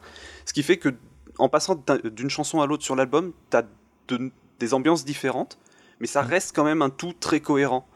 Et surtout, c'est, je trouve, quelque chose qui va énormément susciter l'imaginaire. Euh, parce que déjà, l'album, rien que quand tu vois l'objet, je vous invite à chercher du coup la pochette de l'album euh, pour la, la voir cover, ce qui- euh, ce qu'il en est. Et en plus, elle sera sur la bannière du, du podcast. C'est un Ouais, album qui suscite énormément l'imaginaire. Tu, peux pas t'empêcher de penser à des, trucs genre d'exploration spatiale, de, rencontres extraterrestres ou je ne sais pas quoi. Et quand t'écoutes le premier titre, c'est un peu comme si t'avais assisté au décollage d'une fusée avec toute la débauche de décibels et de, violence que ça peut im- impliquer. Et tu passes au second titre et t'as plus l'impression que ben, c'est bon, le voyage est commencé. Et tu vois juste la fusée qui commence à s'éloigner dans l'espace et à explorer des trucs, à voir des trucs merveilleux, etc. C'est clairement euh, une de leurs obsessions, enfin leurs deux précédents EP, Ouais. s'appelle littéralement La planète inexplorée et Space Voilà. is the key. et rien que dans les visuels, t'avais déjà aussi ce, ce- cette- ce- ce côté un peu très qui suscite l'imaginaire dans des visuels très Mm. chiadés, très colo- colorés pour les deux précédents euh, ou là non. Mais euh, ouais, c'est clairement un, un album où quand tu fermes les yeux, tu, ça te fait voyager et, et c'est clairement quelque chose qu'ils cherchent à faire en tout cas, j'ai l'impression. Et ça te le fait d'autant plus que l'album est quand même relativement long, il dure bien une heure et quart, Ouais. dont un quart d'heure alloué rien qu'à la dernière chanson. Euh, mais malgré ça, euh, c'est enfin c'est pas un problème cette, idée de longueur. Tu pourrais dire ouais une heure et quart à écouter de la musique c'est quand même long juste pour écouter un disque, mais en fait ça, ça l'est pas du tout. Ça passe tout seul parce que c'est il y a une création d'ambiance qui est faite notamment par euh, bah, par les mélodies de base forcément, mais aussi par les effets le choix de beaucoup jouer sur les échos et les répétitions, qui crée cette, euh, cette atmosphère qui, bah, qui t'embarque en fait. Et la répétition, pareil, c'est pas du tout un problème, et moi j'y trouve énormément euh, de l'influence de Philippe Glass, qui est maître et pionnier en, en matière de musique répétitive, qui est le monsieur qui a fait la bande originale des- de Koyanis Katsi et, et de ses suites notamment. Et pareil, il jouait beaucoup sur des effets de répétition comme ça, et ça te créait des ambiances de fou. Et Slift fait exactement la même chose. Je sais pas si c'est vraiment une de leurs influences principales, Philippe Glass, mais ils font exactement la même chose sur leur album. Il est pas toulousain, Euh, je pense pas. Non, il est pas toulousain, Philippe Glass. Pourtant, Les gens de pareil, Toulouse on aurait euh, pu vraiment dire- en autarcie, hein, faut le savoir. hein. Et, et donc, il, ouais, ne, il ne communique avec personne d'autre. Non. Non. D'ailleurs, on a toujours. voilà, José, euh, il a toujours pas compris qu'on n'était pas toulousain non plus. C'est pour ça qu'il reste là. il était temps que tu le saches. Je ne suis pas toulousain. Ça suffit, hein. Ça suffit. Je t'ai pris un groupe toulousain pour ce mois-ci, Born Toulouse le mois dernier, ah, c'est bon, hein.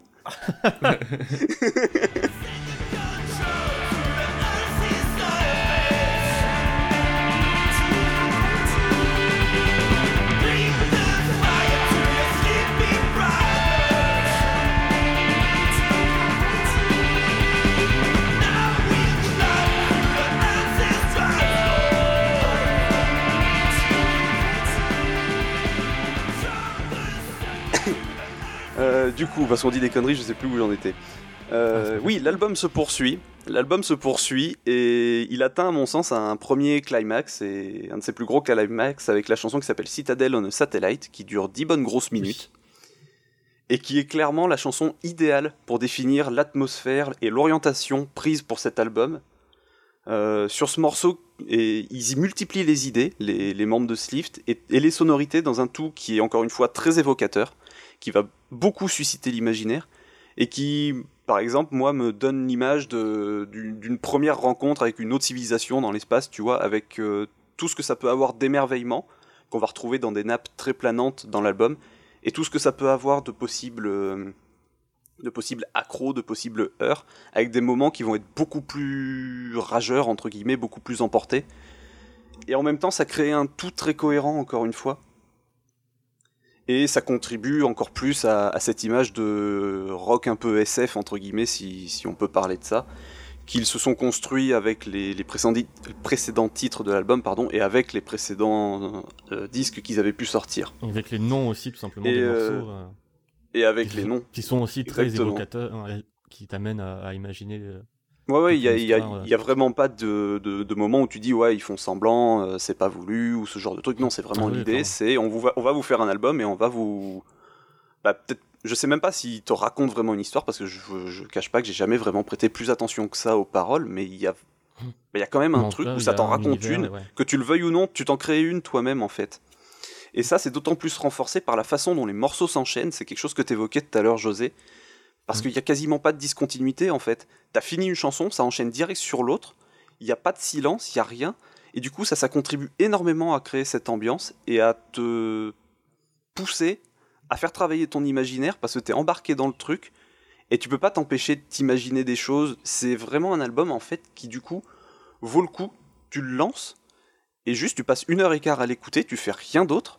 Et de toute façon, même si tu fais autre chose à côté, il va toujours y avoir un moment où tu vas relever le nez parce que ce que tu entends, c'est plus fort que le reste. Je me rappelle quand Et- je l'avais écouté euh, le jour de la sortie, euh, j'étais au boulot, du coup, je te disais sur Discord, euh, ça fait 20 minutes que je peux plus travailler. Euh, Ouais, ouais, ouais, J'ai ouais, j'ai plus de place je me rappelle de ça. plus ouais. travailler. C'est ça, tu juste tu écoutes, tu écoutes parce que t'es embarqué, le truc est ultra prenant. Et je trouve que c'est quelque chose qu'on remarque en particulier sur euh, la chanson Altitude Lake, qui est ultra planante, elle doit durer 5 ou 6 minutes, je sais plus, peut-être même un peu moins. Et qui vient justement Et- après le, le gros gros climax de. Exactement. de Citadel, euh, Je connais même pas les titres des- de Citadel, Citadel on a Satellite. Satellite, qui celle-là du coup explose dans tous les sens, et derrière t'as Altitude Lake qui vient faire un peu reposer les choses, et bah, en fait ils arrivent à créer une sorte d'émulsion, beaucoup, beaucoup d'émotions, beaucoup de sentiments qui, qui, qui émergent pendant que tu écoutes l'album, et ça tombe toujours à point nommé en fait, ils font pas d'erreur là-dessus. Et l'album du coup en, en tant que qu'ensemble, en tant que tout, il fonctionne super bien de ce point de vue-là. Et, Mais du coup, euh, Ce côté euh, où tu disais, il n'y a pas de silence, euh, il n'y a, y a pas de pause ni rien. C'est pas, c'est pas épuisant, justement, parce que il- ça va mélanger un côté explosif ou de- après beaucoup plus zen? Justement, parce que c'est reposant. Bah, ça l'est euh, pas c'est spécialement. reposant pendant les moments où les morceaux sont plus, Oui, voilà. sont plus doux. ouais. Il compense l'absence de Voilà, enfin, c'est cette ça. continuité euh, Mm. avec. D'accord. C'est c'est pour ça que tout à l'heure on, on rigolait de ce que disait José en parlant de faire un graphe d'intensité de l'album, mais en vrai je pense que si on en faisait un, on observerait vraiment qu'il y a Hmm. une façon de faire qui fait que ça oscille toujours très bien entre les moments forts, les moments planants, les, les- les moments qui vont être très brutaux, les moments qui vont te reposer un peu les oreilles. Ça veut pas dire que les moments brutaux sont désagréables à entendre, loin de là, tout, tout est Au contraire. absolument parfait sur cet album. Mais il y a quelque chose qui fonctionne en fait, ils ont réussi à créer une rythmique qui s'applique jusque dans l'ambiance générale de l'album. Et du coup ça à aucun moment t'es épuisé par ce que t'as écouté. Mais le fait est que quand tu vas avoir écouté l'album pendant une heure et quart quand tu vas le finir tu vas pas forcément avoir envie d'écouter autre chose tout de suite parce que tu vas être dans le truc. Et il va falloir le temps que t'en sortes et Ah, ça rejoint presque au euh, final essoufflé, mais parce que ouais, je suis happé pendant une heure et quart. Quoi. et c'est ça et ça rejoint finalement un peu ce que tu disais le mois dernier José euh, par rapport au flow à la zone Mm. qui était ton sujet du mois dernier et c'est quelque chose sur cet album que tu ressens forcément. Si t'es concentré dessus, et même si t'es pas concentré dessus, au final t'es- tu, tu- finis par te y retrouver il y a des moments où il fait, non, non, viens là. C'est ça. Tu peux pas, C'est ça. tu peux pas dire euh, euh, plus tard. Je, je- je sais que tu l'aimes beaucoup d'ailleurs aussi José, mais je trouve que la basse joue un rôle énorme dans, Mm. dans ce truc parce qu'elle est tout en rondeur. T'as vraiment l'impression qu'elle te prend dans ses bras, elle te tient chaud et elle te fait t'inquiète, ça va très bien se passer, juste profite. C'est ce que je te Et elle quand fait que ça je réécoutais, et j'ai envie de m'emmitoufler dans la, dans la basse tout l'hiver. C'est oui bah, bah voilà, c'est exactement ça.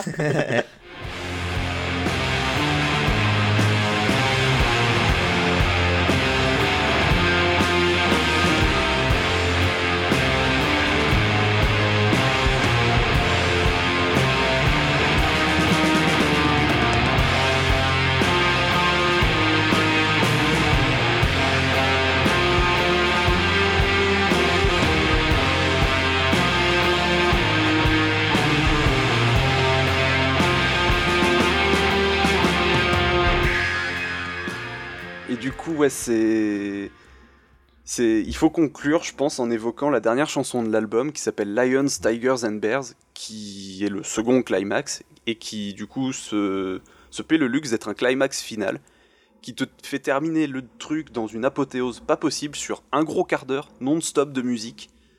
Ça part d'abord, ça décolle dans crescendo, après t'as une phase planante qui dure peut-être, je sais pas, 5 minutes, un truc comme ça, facile, peut-être même plus, qui est bourré des effets, des intentions en termes créatifs et d'ambiance que les Slift ont voulu mettre dans tout leur album.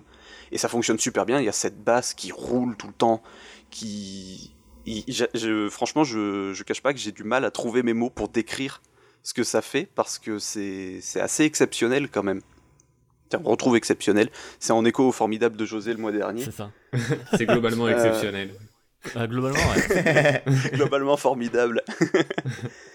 et, et le morceau se termine par un nouveau crescendo, ça explose dans tous les sens et c'est. c'est- Bah ouais, du coup, t'en ressors essoufflé, comme dit José. T'es pas épuisé euh, véritablement, mais tu sens que t'as vécu un truc, t'es presque éprouvé et t'as pas envie d'écouter autre chose tout de suite, ou alors tu te remets juste l'album parce que t'as envie de reprendre une dose. Limite, tu vois, t'as envie qu'il y ait un générique de fin. C'est con, hein, mais euh, C'est ces c'est moments ça. où, euh, C'est ça. quand- tu sais, quand on allait au cinéma et que les lumières s'allumaient et que t'avais le générique, et quand t'avais vu un Ouais. pur film qui t'avait. euh, Tu le Ouais, pas genre- tout de suite, quoi. Genre, tu venais voir euh, Mad Max Fury Road de Whiplash, tu vois, et là, t'as générique et tu. Ok, tu vois, bah limite, t'as, be- Tu- t'as tu- besoin, euh, en fait, qu'il y ait ça de- dans cet album, de, de ce moment de Bah, à, décompression. la, à la rigueur, tu, tu lis le dos de la pochette et puis ça te fait un générique. Ouais, tu, tu- tu regardes, les, tu regardes les visuels de, de l'album qui sont malades et qui. Ouais, mais alors qu'est-ce que tu utilises comme musique de générique pour un album C'est ça. de musique C'est- c'est ça qui Bah, est le silence. C'est ça, mais oui, le, le, silence, juste euh, le silence. Parce que tu peux pas ajouter quelque chose par-dessus ce qui t'ont ce qui t'ont ça. balancé. Et cette dernière chanson, ça me fait évoquer aussi le fait de voir Slift en live. Je sais pas du coup, José, si t'avais eu l'occasion. Euh, J'ai pas pu aller voir la, la release party du coup de Slift, mais je les Ouais. avais vus. euh, bon, c'était pas en salle, c'était c'était euh, pendant le, le Discard Day. Ouais. Euh, donc ils avaient joué euh, dans la rue devant mon, mon disquaire préféré qui, qui n'existe plus malheureusement. Bisous à lui. et pff, je les ai découverts là en fait, et mais c'était ma boule. L'énergie des mecs, Mm. c'est ridicule. euh, C'était vraiment. euh, Et, et- voilà. et notamment sur cette Et chanson, c'était même pas les albums euh, Amon, du coup, c'était juste sur le, leur morceau d'avant, du coup, de... Ah oui, non, mais même les morceaux d'avant en live, ils sont, ils sont ouf. Ouais, même ouais. si c'est une autre ambiance, ils sont ouf. C'était du coup Et de, sur- de Spice is the Key, et ouais, putain, les mecs, ils, Ouais. ils donnent tout, quoi, ils donnent tout. Et sur Lions, Tigers and Bears, donc la dernière chanson de, de cet album qui est Hummon, qui est sorti cette année, euh, généralement, je crois que c'est la dernière chanson qu'ils font en live, ils concluent là-dessus. Et bah, c'est pareil, en fait, tu as fait un concert debout, mais tu vas aller t'asseoir 5 minutes, digérer ce que tu viens de prendre dans la gueule, parce que tu prends vraiment quelque chose dans la gueule. D'autant que les lives de Slift, c'est une expérience à part entière, parce qu'il y a le visuel qui joue énormément. Parce que pendant qu'ils jouent, il y a un ils sont trois, il y a un quatrième gars qui est euh, derrière et qui balance des qui balance des, des- des vidéos qui mixent en live. Et du coup, ça crée une atmosphère visuelle en plus de l'atmosphère sonore. Et tu prends tout ça dans la gueule. Et je vais pas vous mentir, c'est une de mes plus grosses claques en live, d'autant plus que j'ai eu la chance l'année dernière de voir Slift dans un contexte assez particulier, qui était un festival qui avait lieu tout bonnement dans un lac de cratère de volcan d'Auvergne. Et je peux te dire que déjà le son de Slift, c'est ouf. Cette chanson, elle est ouf, mais dans cette enceinte naturelle, ma boule, ça prend une tournure où juste bah tu tu tu t'assois, tu en prends plein la gueule pendant une heure et quart, une heure et demie, deux heures, et puis après tu vas aller te coucher parce que tu as vécu le plus gros live du week-end de toute façon, donc ça sert pas à grand chose de continuer avec les autres groupes. Et en plus, ils ont, ils ont, Et je, sais plus s'ils ont conclu le festival ou pas, mais c'était ma boule comme expérience. Donc, le jour où on pourra retourner voir euh, des concerts, il faut Dans aller voir de en live. Ah bah ça, ça oui. ça j'ai qu'une hâte, c'est que ça se reproduise, oui. Euh, le jour où on peut retourner voir des concerts, il faut aller voir Slift en live. Il faut déjà écouter leur album, mais il faut aller les voir en live parce que c'est c'est un surplus par rapport à l'expérience qu'ils proposent avec l'album. Et ça vaut vraiment, vraiment le coup d'être vécu au moins une fois juste pour, bah, pour la proposition qu'ils te balancent pendant qu'ils font ça.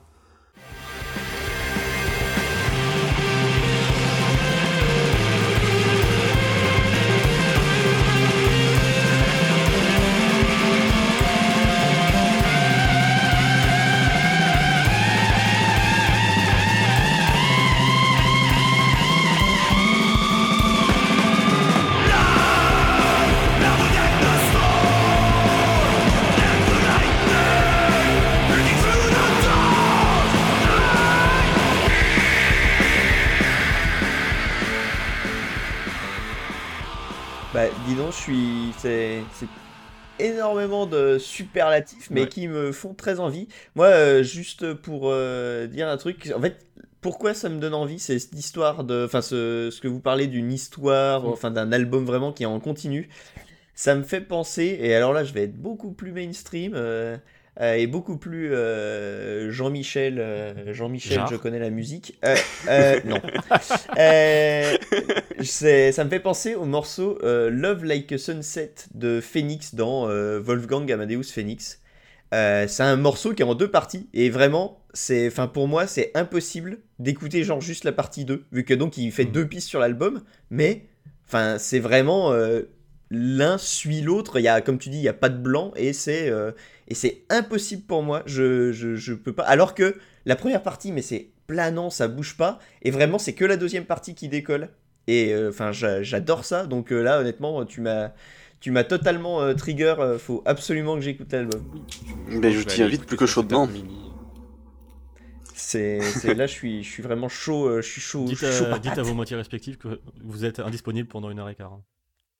Ouais, faut bien une heure et quart, vous faites rien d'autre pendant ce temps-là. On peut l'écouter ensemble. Et Aussi. Genre, non, je- j'en profite. Par contre, faut en profiter seul. tu étais tout seul dans le cratère. Trouve-toi un petit volcan d'Auvergne là. Et... il y en a, il y en a plein, ils doivent Non, être bah, libres en vraiment, ce ouais, moment, il n'y a pas grand monde. Mais du coup, ouais, pour conclure, j'ai- envie de laisser le, excuse-moi, j'ai envie de laisser le mot de la fin à vas-y, eux-mêmes parce que sur leur euh, sur leur bandcamp, ils font eux-mêmes leur- une description pour euh, présenter Hummon et je la accueille. trouve assez assez rigolote. je la trouve assez rigolote sont et là, en même temps ils sont très vraie. Ça... Ils sont, il est là. Bah, venez, faites pas les timides. Et la description, ouais, elle dit que en gros cet album c'est pour les amoureux de guitare sulfurique, du progressif d'outre-tombe et des blip blub blob de vieux synthétiseurs. C'est une basse qui s'est échappée des donjons de Minas Morgul et la batterie du Nostromo qui voyage à la vitesse de la lumière. Des solos vicieux et des bends assassins, il y a des échos distants et des rêveries, des chœurs célestes qui illuminent l'espace, et de la répétition, des voix ancestrales et d'anciens rites extraterrestres, du doom abyssal et du bruit ap- apocalyptique, il y a le chaos, et enfin il y a le silence. Et je trouve que ça résume excellemment cet album. Parce que oui, à la fin, il y a juste le silence, parce que tu t'en as pris tellement plein la gueule que tu, tu vas juste garder la persistance que tu as dans ton oreille de ça, et tu vas juste profiter de ça. Eh ben, ou alors très très beau mot de la fin. Euh, avant de passer euh, eh ben, au débat de José, juste je vais faire euh, ma chronique parce Euh, que j'ai les cru que t'allais voyages faire pipi. spatiaux, euh, c'est euh, les voyages spatiaux, euh, c'est génial et quand tu racontais tout ça, ça m'a fait euh, penser de vous dire de jouer à Outer Wilds. C'est une obligation, euh, c'est un devoir civique. Je confirme. Faites Outer Wilds, euh, c'est exceptionnel. C'est beau. Et on va donc. euh, c'est. C'est tout. C'est tout. Même moi qui, Il n'y ai pas joué, qui l'ai juste regardé en stream, je, je dis à tout le monde d'y jouer parce que ça a l'air d'être une expérience euh, assez ma boule, ouais. Et j'ai j'ai hâte de l'essayer Il est moi-même. incroyable. Il est dans le Game Pass. Euh, euh, oui, parce que je rebondis sur tous les sujets qu'on a fait euh, au cours de l'émission. Tu m'as Amazon. même pas dit que tu étais l'heureux propriétaire. Tu- Que tu étais l'hôte le plus Oui, bon. puissant du monde. Mais oui, c'est vrai en Je- je plus. suis Pas certain que ça va être. acheté euh, une série X. On va donc, Ah, on va donc passer au sujet de euh, José. Bah, ça sera pas le Le sujet le débat plus de José. du monde, clairement. Euh, non, mais tu vas pouvoir introduire ce débat. Vas-y.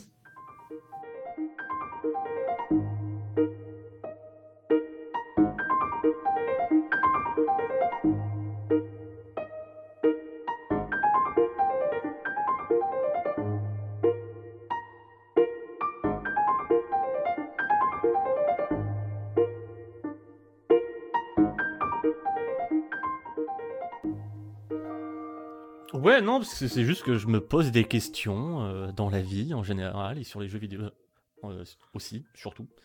Euh, parce que je jouais concomitamment, ça se dit? De manière concomitante. à trois jeux. Genre, je connais pas ce jeu. Non, je le connais pas. il, est, il est trop bien. Non, Attends, j'ai joué je à cherche. FF4, à Pass of Exile et à Breath of the Wild. Et ces trois jeux qui ont une approche euh, de, de la progression qui, peut sembler très différente, même diamétralement opposée.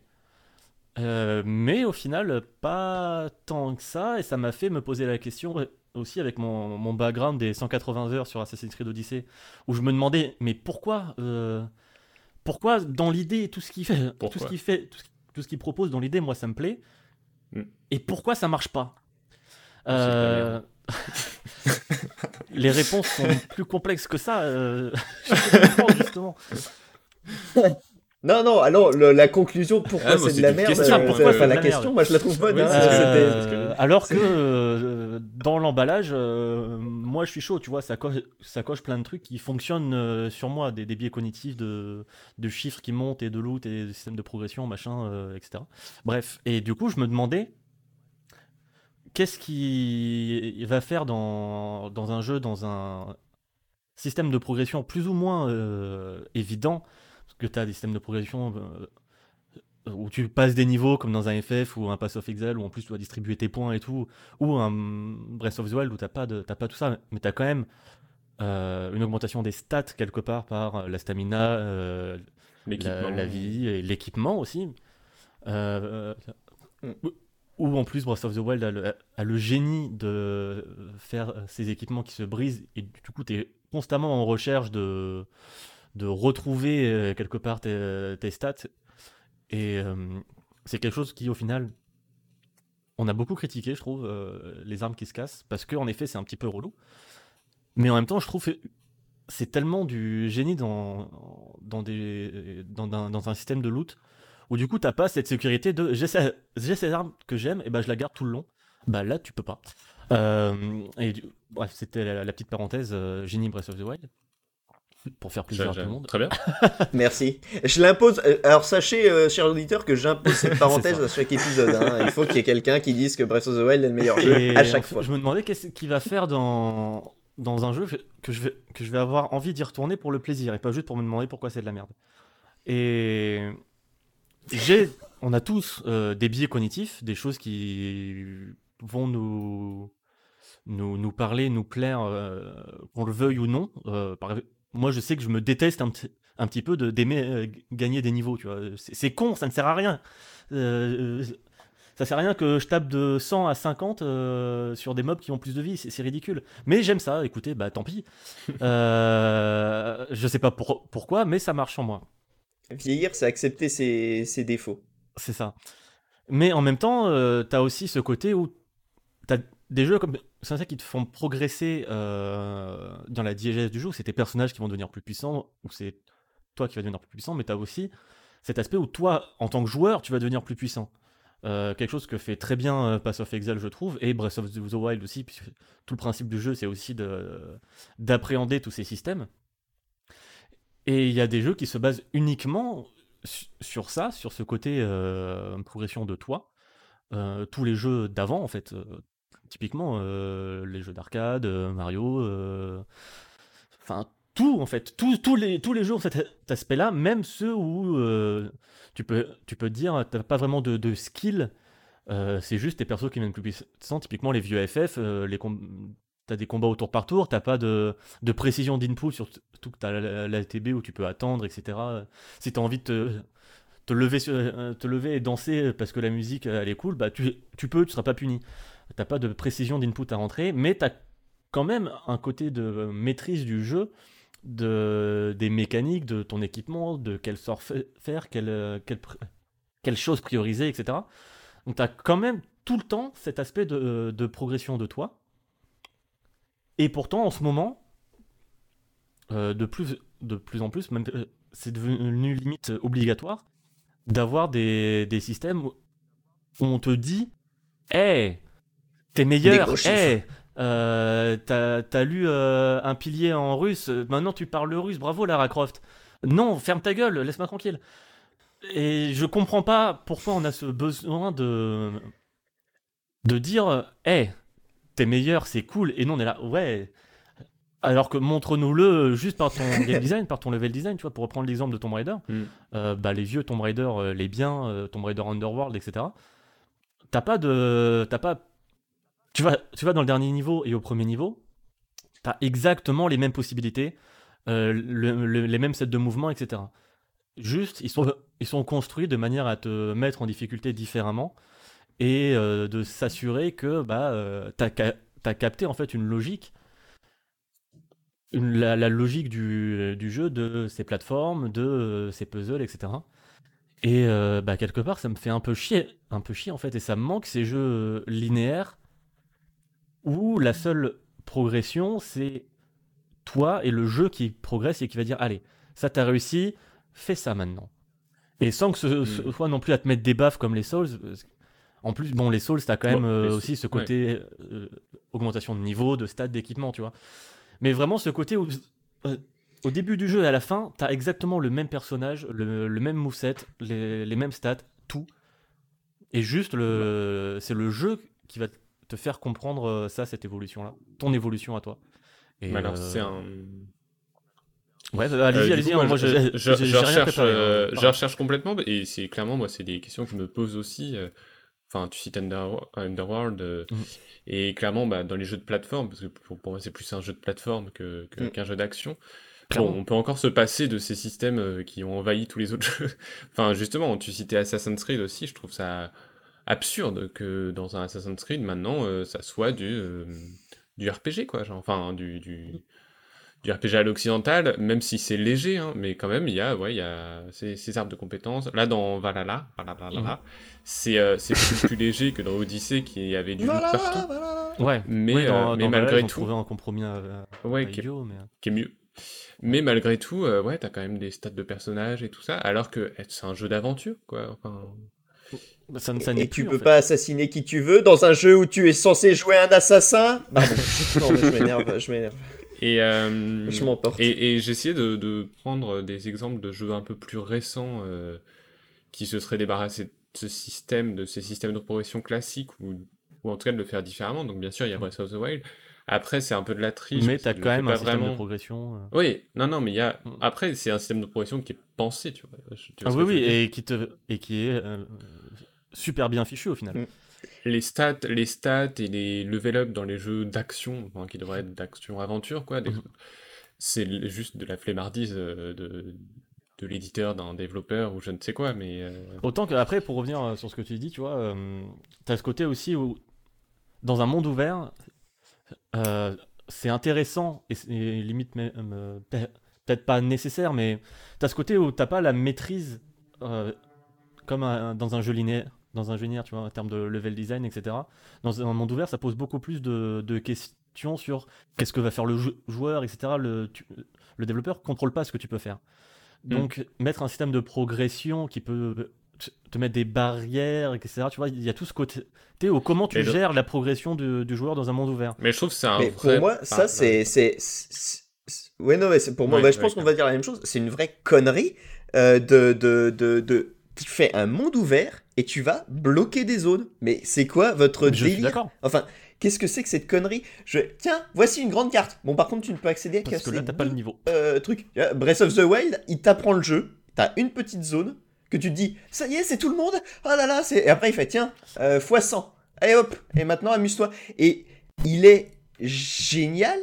Enfin, oui, alors là, c'est moi qui fais la parenthèse. On déjà Euh, fait, hein, bon, il est génial parce que euh, tu, tu, tu vas au château, et en effet, si tu vas au château direct et que t'as jamais joué au jeu, bah tu te fais mais martyriser bah, direct. il- euh, euh, Enfin, le jeu il te- essaye de t'apprendre le, le, le il te coup met des pas des lasers barrières au début. euh, mais- il les nomme pas, il dit pas non, tu peux pas aller là, tu peux y aller.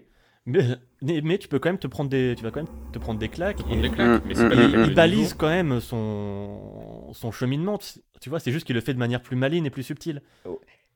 Il balise, mais pas, mais pas vraiment. Parce que c'est si t'arrives avec oui, le si tu peux. Et là, euh, je, je vais parler euh, speedrun. Bah, les speedrunners, qu'est-ce qu'ils font? Ils vont, euh, ils, ils Oui, font la plaine. le euh, ils c'est- vont direct au c'est château normal. et Ça- eh oui mais non oui, mais voilà, ça, c'est- ça c'est te possible. que le jeu peut être euh, peut être fait comme ça les gars ils, ils vont voir C'est Ganon possible avec comme c'est. et euh, en slip et euh, il lui renvoie ses lasers C'est dans la gueule comme c'est possible dans The Witcher ils 3 ont- d'aller te faire un mob qui a plus de niveau que toi. Et bon, c'est long et laborieux, mais tu peux le faire, tu vois. Mm. Mais c'est, c'est, t'as t'as quand même ces, ces barrières. C'est juste que là, c'est balisé. Alors, dans un jeu linéaire, t'as pas forcément de raison de, Non, de créer ces progressions-là, tu vois. Et c'est ça que je trouve chelou en fait. Genre, quand, dans, quand je voyais euh, Rise of the Tomb Raider, pour revenir sur lui, je suis désolé, hein, mais euh, le- l'arbre de, pro- l'arbre de talent, à la fin, en fait, tu débloques tout. Et il y a même des. Donc au final, ça sert à, ça sert à rien, t'as pas vraiment de choix à faire. Et il y avait même des moments où j'étais là, mais j'ai trop de points parce que telle ou telle compétence, je m'en fous en fait, j'ai pas envie j'ai pas besoin de l'avoir. Et les trucs que tu débloques, c'est. Ça donne un côté genre Metroidvania où ça y est, euh, t'as débloqué un arc qui tire des flèches sur lesquelles tu peux marcher, ok, trop cool. Et maintenant, d'un coup, t'as que des, des surfaces qui, qui te servent à ça. En fait, ça sert à rien de débloquer le truc. C'est. Ouais, tu crées des, des solutions à des problèmes qui n'existent pas. C'est trop chelou. Ouais, Dans, dans, les, dans les folies aussi, il y avait aussi Mirror's Edge Catalyst. Euh, je sais pas si quelqu'un a, a déjà joué à ça, où là, l'arbre de compétences était euh, ouais, quasiment entièrement linéaire.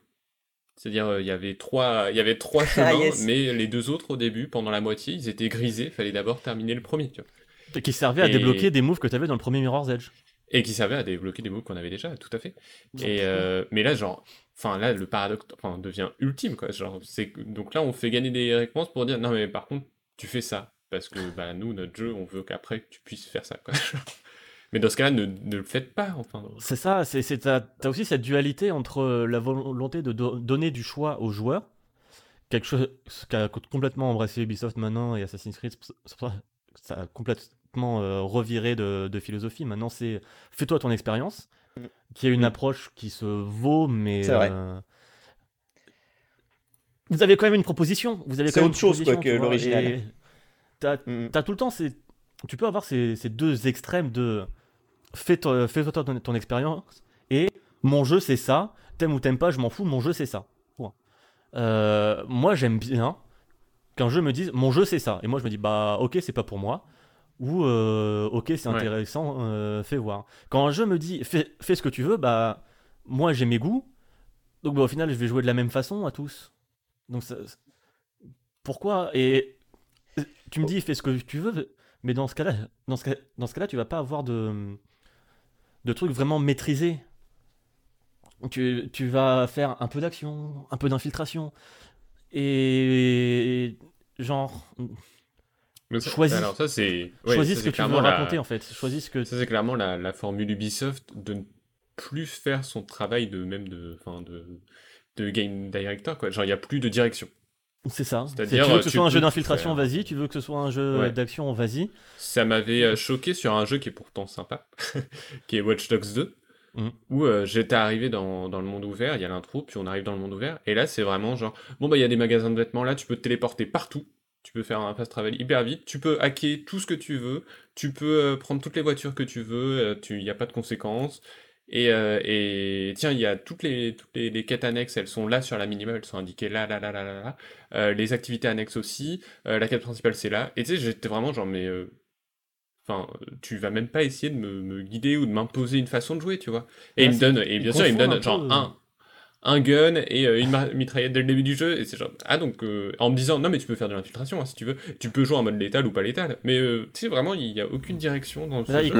et- et le- la liberté. C'est c'est un peu ce- cette, euh, cette vision euh, un peu euh, fantasmée de. euh, on peut tout faire dans un jeu- du jeu vidéo, Ouais. on peut tout faire. On peut tout. on- pardon. Ah Du jeu vidéo où on peut tout faire et on a la liberté. Parce que c'est nous, le joueur, qui contrôlons. Mais ceux, ceux qu'on. ces- jeux qui, qui ont une liberté, ils ont une liberté dans leur proposition, en fait. C'est ça. Tu vois, Minecraft, t'as une liberté de ouf. euh, et pourtant, il y a quand même une proposition derrière, une idée. Les, les CRPG, les, les Fallout, etc., où ton perso peut être idiot, où t'as plein d'embranchements possibles dans. Bah, t'as quand même cette proposition-là, et ça raconte quelque chose, cette liberté-là. Et c'est pour que toi, tu t'appropries ça, mais dans un cadre qui est, qui est géré, et tu comprends ce que le jeu veut te dire, veut te raconter, et pourquoi il y a cette liberté au final. Et cette liberté, c'est au fin- c'est aussi ce que, le jeu, ce que le jeu va raconter. Alors Mm. que dans un truc où tu, on te dit vas-y, t'es là, bah. Là où euh, Ubisoft a, euh, là où Ubisoft a, a, euh, je trouve, comme, comme tu disais, il a presque lâché, euh, lâché l'éponge. C'est, euh, bah, Assassin's Creed Valhalla, j'y ai pas joué, j'ai juste euh, vu y jouer. Et dès le début, t'as as 48 choix à faire d'options sur comment tu veux que le jeu y soit. Alors, t'as le Alors mode ça pour le coup c'est cool, c'est des options de, de Euh, oui, confort mais- et d'accessibilité aussi, tu vois. Euh, Oui, alors je suis... non mais d'un côté, en fait, je suis d'accord, mais je trouve que euh, il y a aussi, tu vois, il y a, il y a- ils font vraiment plus aucun choix dans le sens où il y a même l'option euh, assassinat euh, tout le temps là, que Mhm. qui moi me paraît logique dans le jeu où t'es censé être un assassin et planter Et une ils lame te dans le disent attention, Mais, le, voilà, le jeu ils n'est te pas disent, censé être joué comme ça. Attention, le jeu n'est pas censé être joué comme ça. Et tu fais, mais alors, attends, je... en fait, je... c'est, ils te laissent libre, mais ils...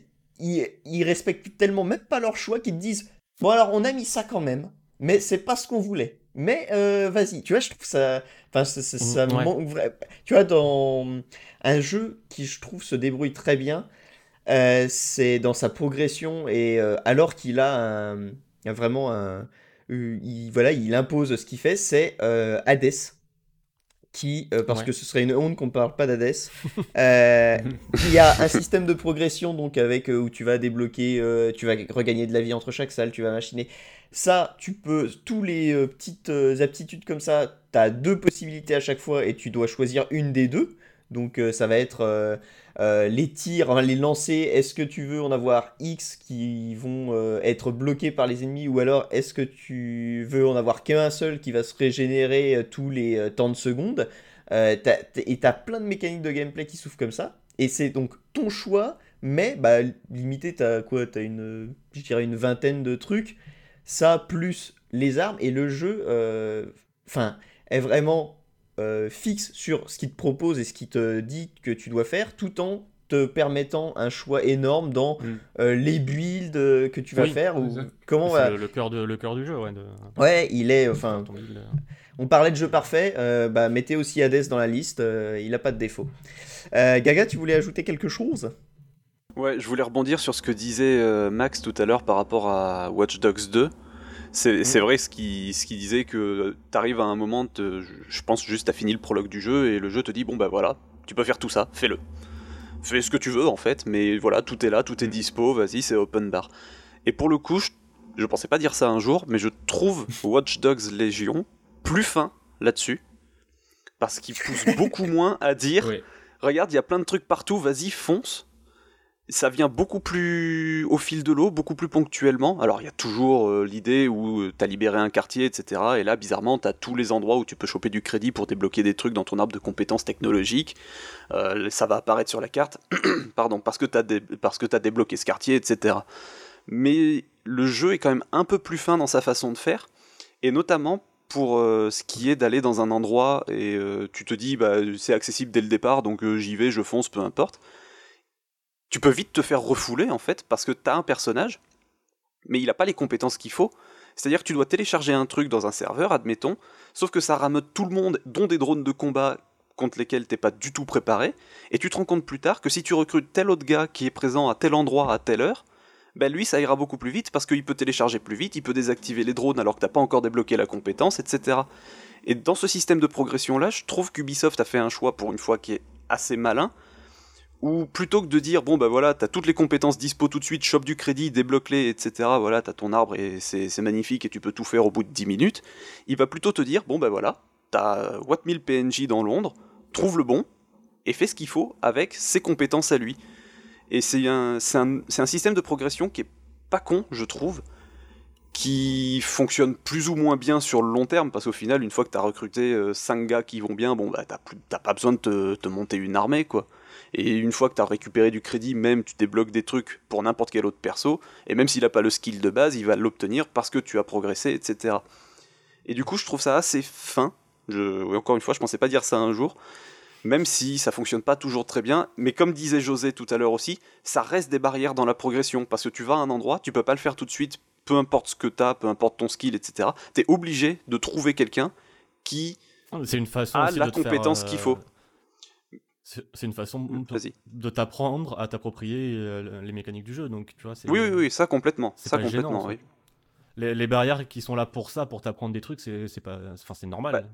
Bah, je trouve ça plus malin que juste s'ils avaient dit bah euh, voilà tu peux pas le faire facilement parce que t'as pas débloqué telle compétence donc il faut que tu ailles choper du crédit là là là là là à tel endroit sur la carte Oui. reviens et puis euh, à ce 8 moment-là tu pourras le faire mieux, ta gueule. Voilà, que là j'ai fait une mission, j'ai perdu, j'ai perdu deux personnages définitivement, et puis je suis revenu avec un autre gars que j'avais recruté plus tard en me disant bon bah lui il a les compétences qu'il faut pour que j'évite d'en faire mourir un troisième. J'y suis allé, ça a fonctionné comme sur des roulettes, et sans que je dépense du crédit dans un arbre de compétences ou quoi que ce soit. Ah, c'est pas mal, c'est intéressant pour le Ah. coup. Oui. Après, dans, donc dans ce, si on reste un peu dans ce sujet qui devient genre Ubisoft, Ouais. euh, dans Watch Dogs Legion et dans euh, Assassin's Creed Valhalla, on sent aussi qu'ils ont clairement euh, baissé un peu tout ce qui était loot, tout ce qui était Ouais. ambition absurde en fait, qui est genre Ouais. de Odyssey, qui était genre faire la plus grande map de tous les jeux d'aventure, alors que si c'est pour faire la même gueule d'île partout, euh, ça sert ça. à rien en fait. Et euh, pour les compétences, c'est pareil dans Valhalla, et, et là dans Watch Dogs Legion, c'est pareil aussi dans, dans ce côté Mm, même mm, mm. l'arbre de compétences, parce qu'il y en a un dans Watch Dogs Legion, et il est, il est petit quoi. Et il y en a pas, il y en a Ouais, pas ouais, il est pas que ça à épais, hein.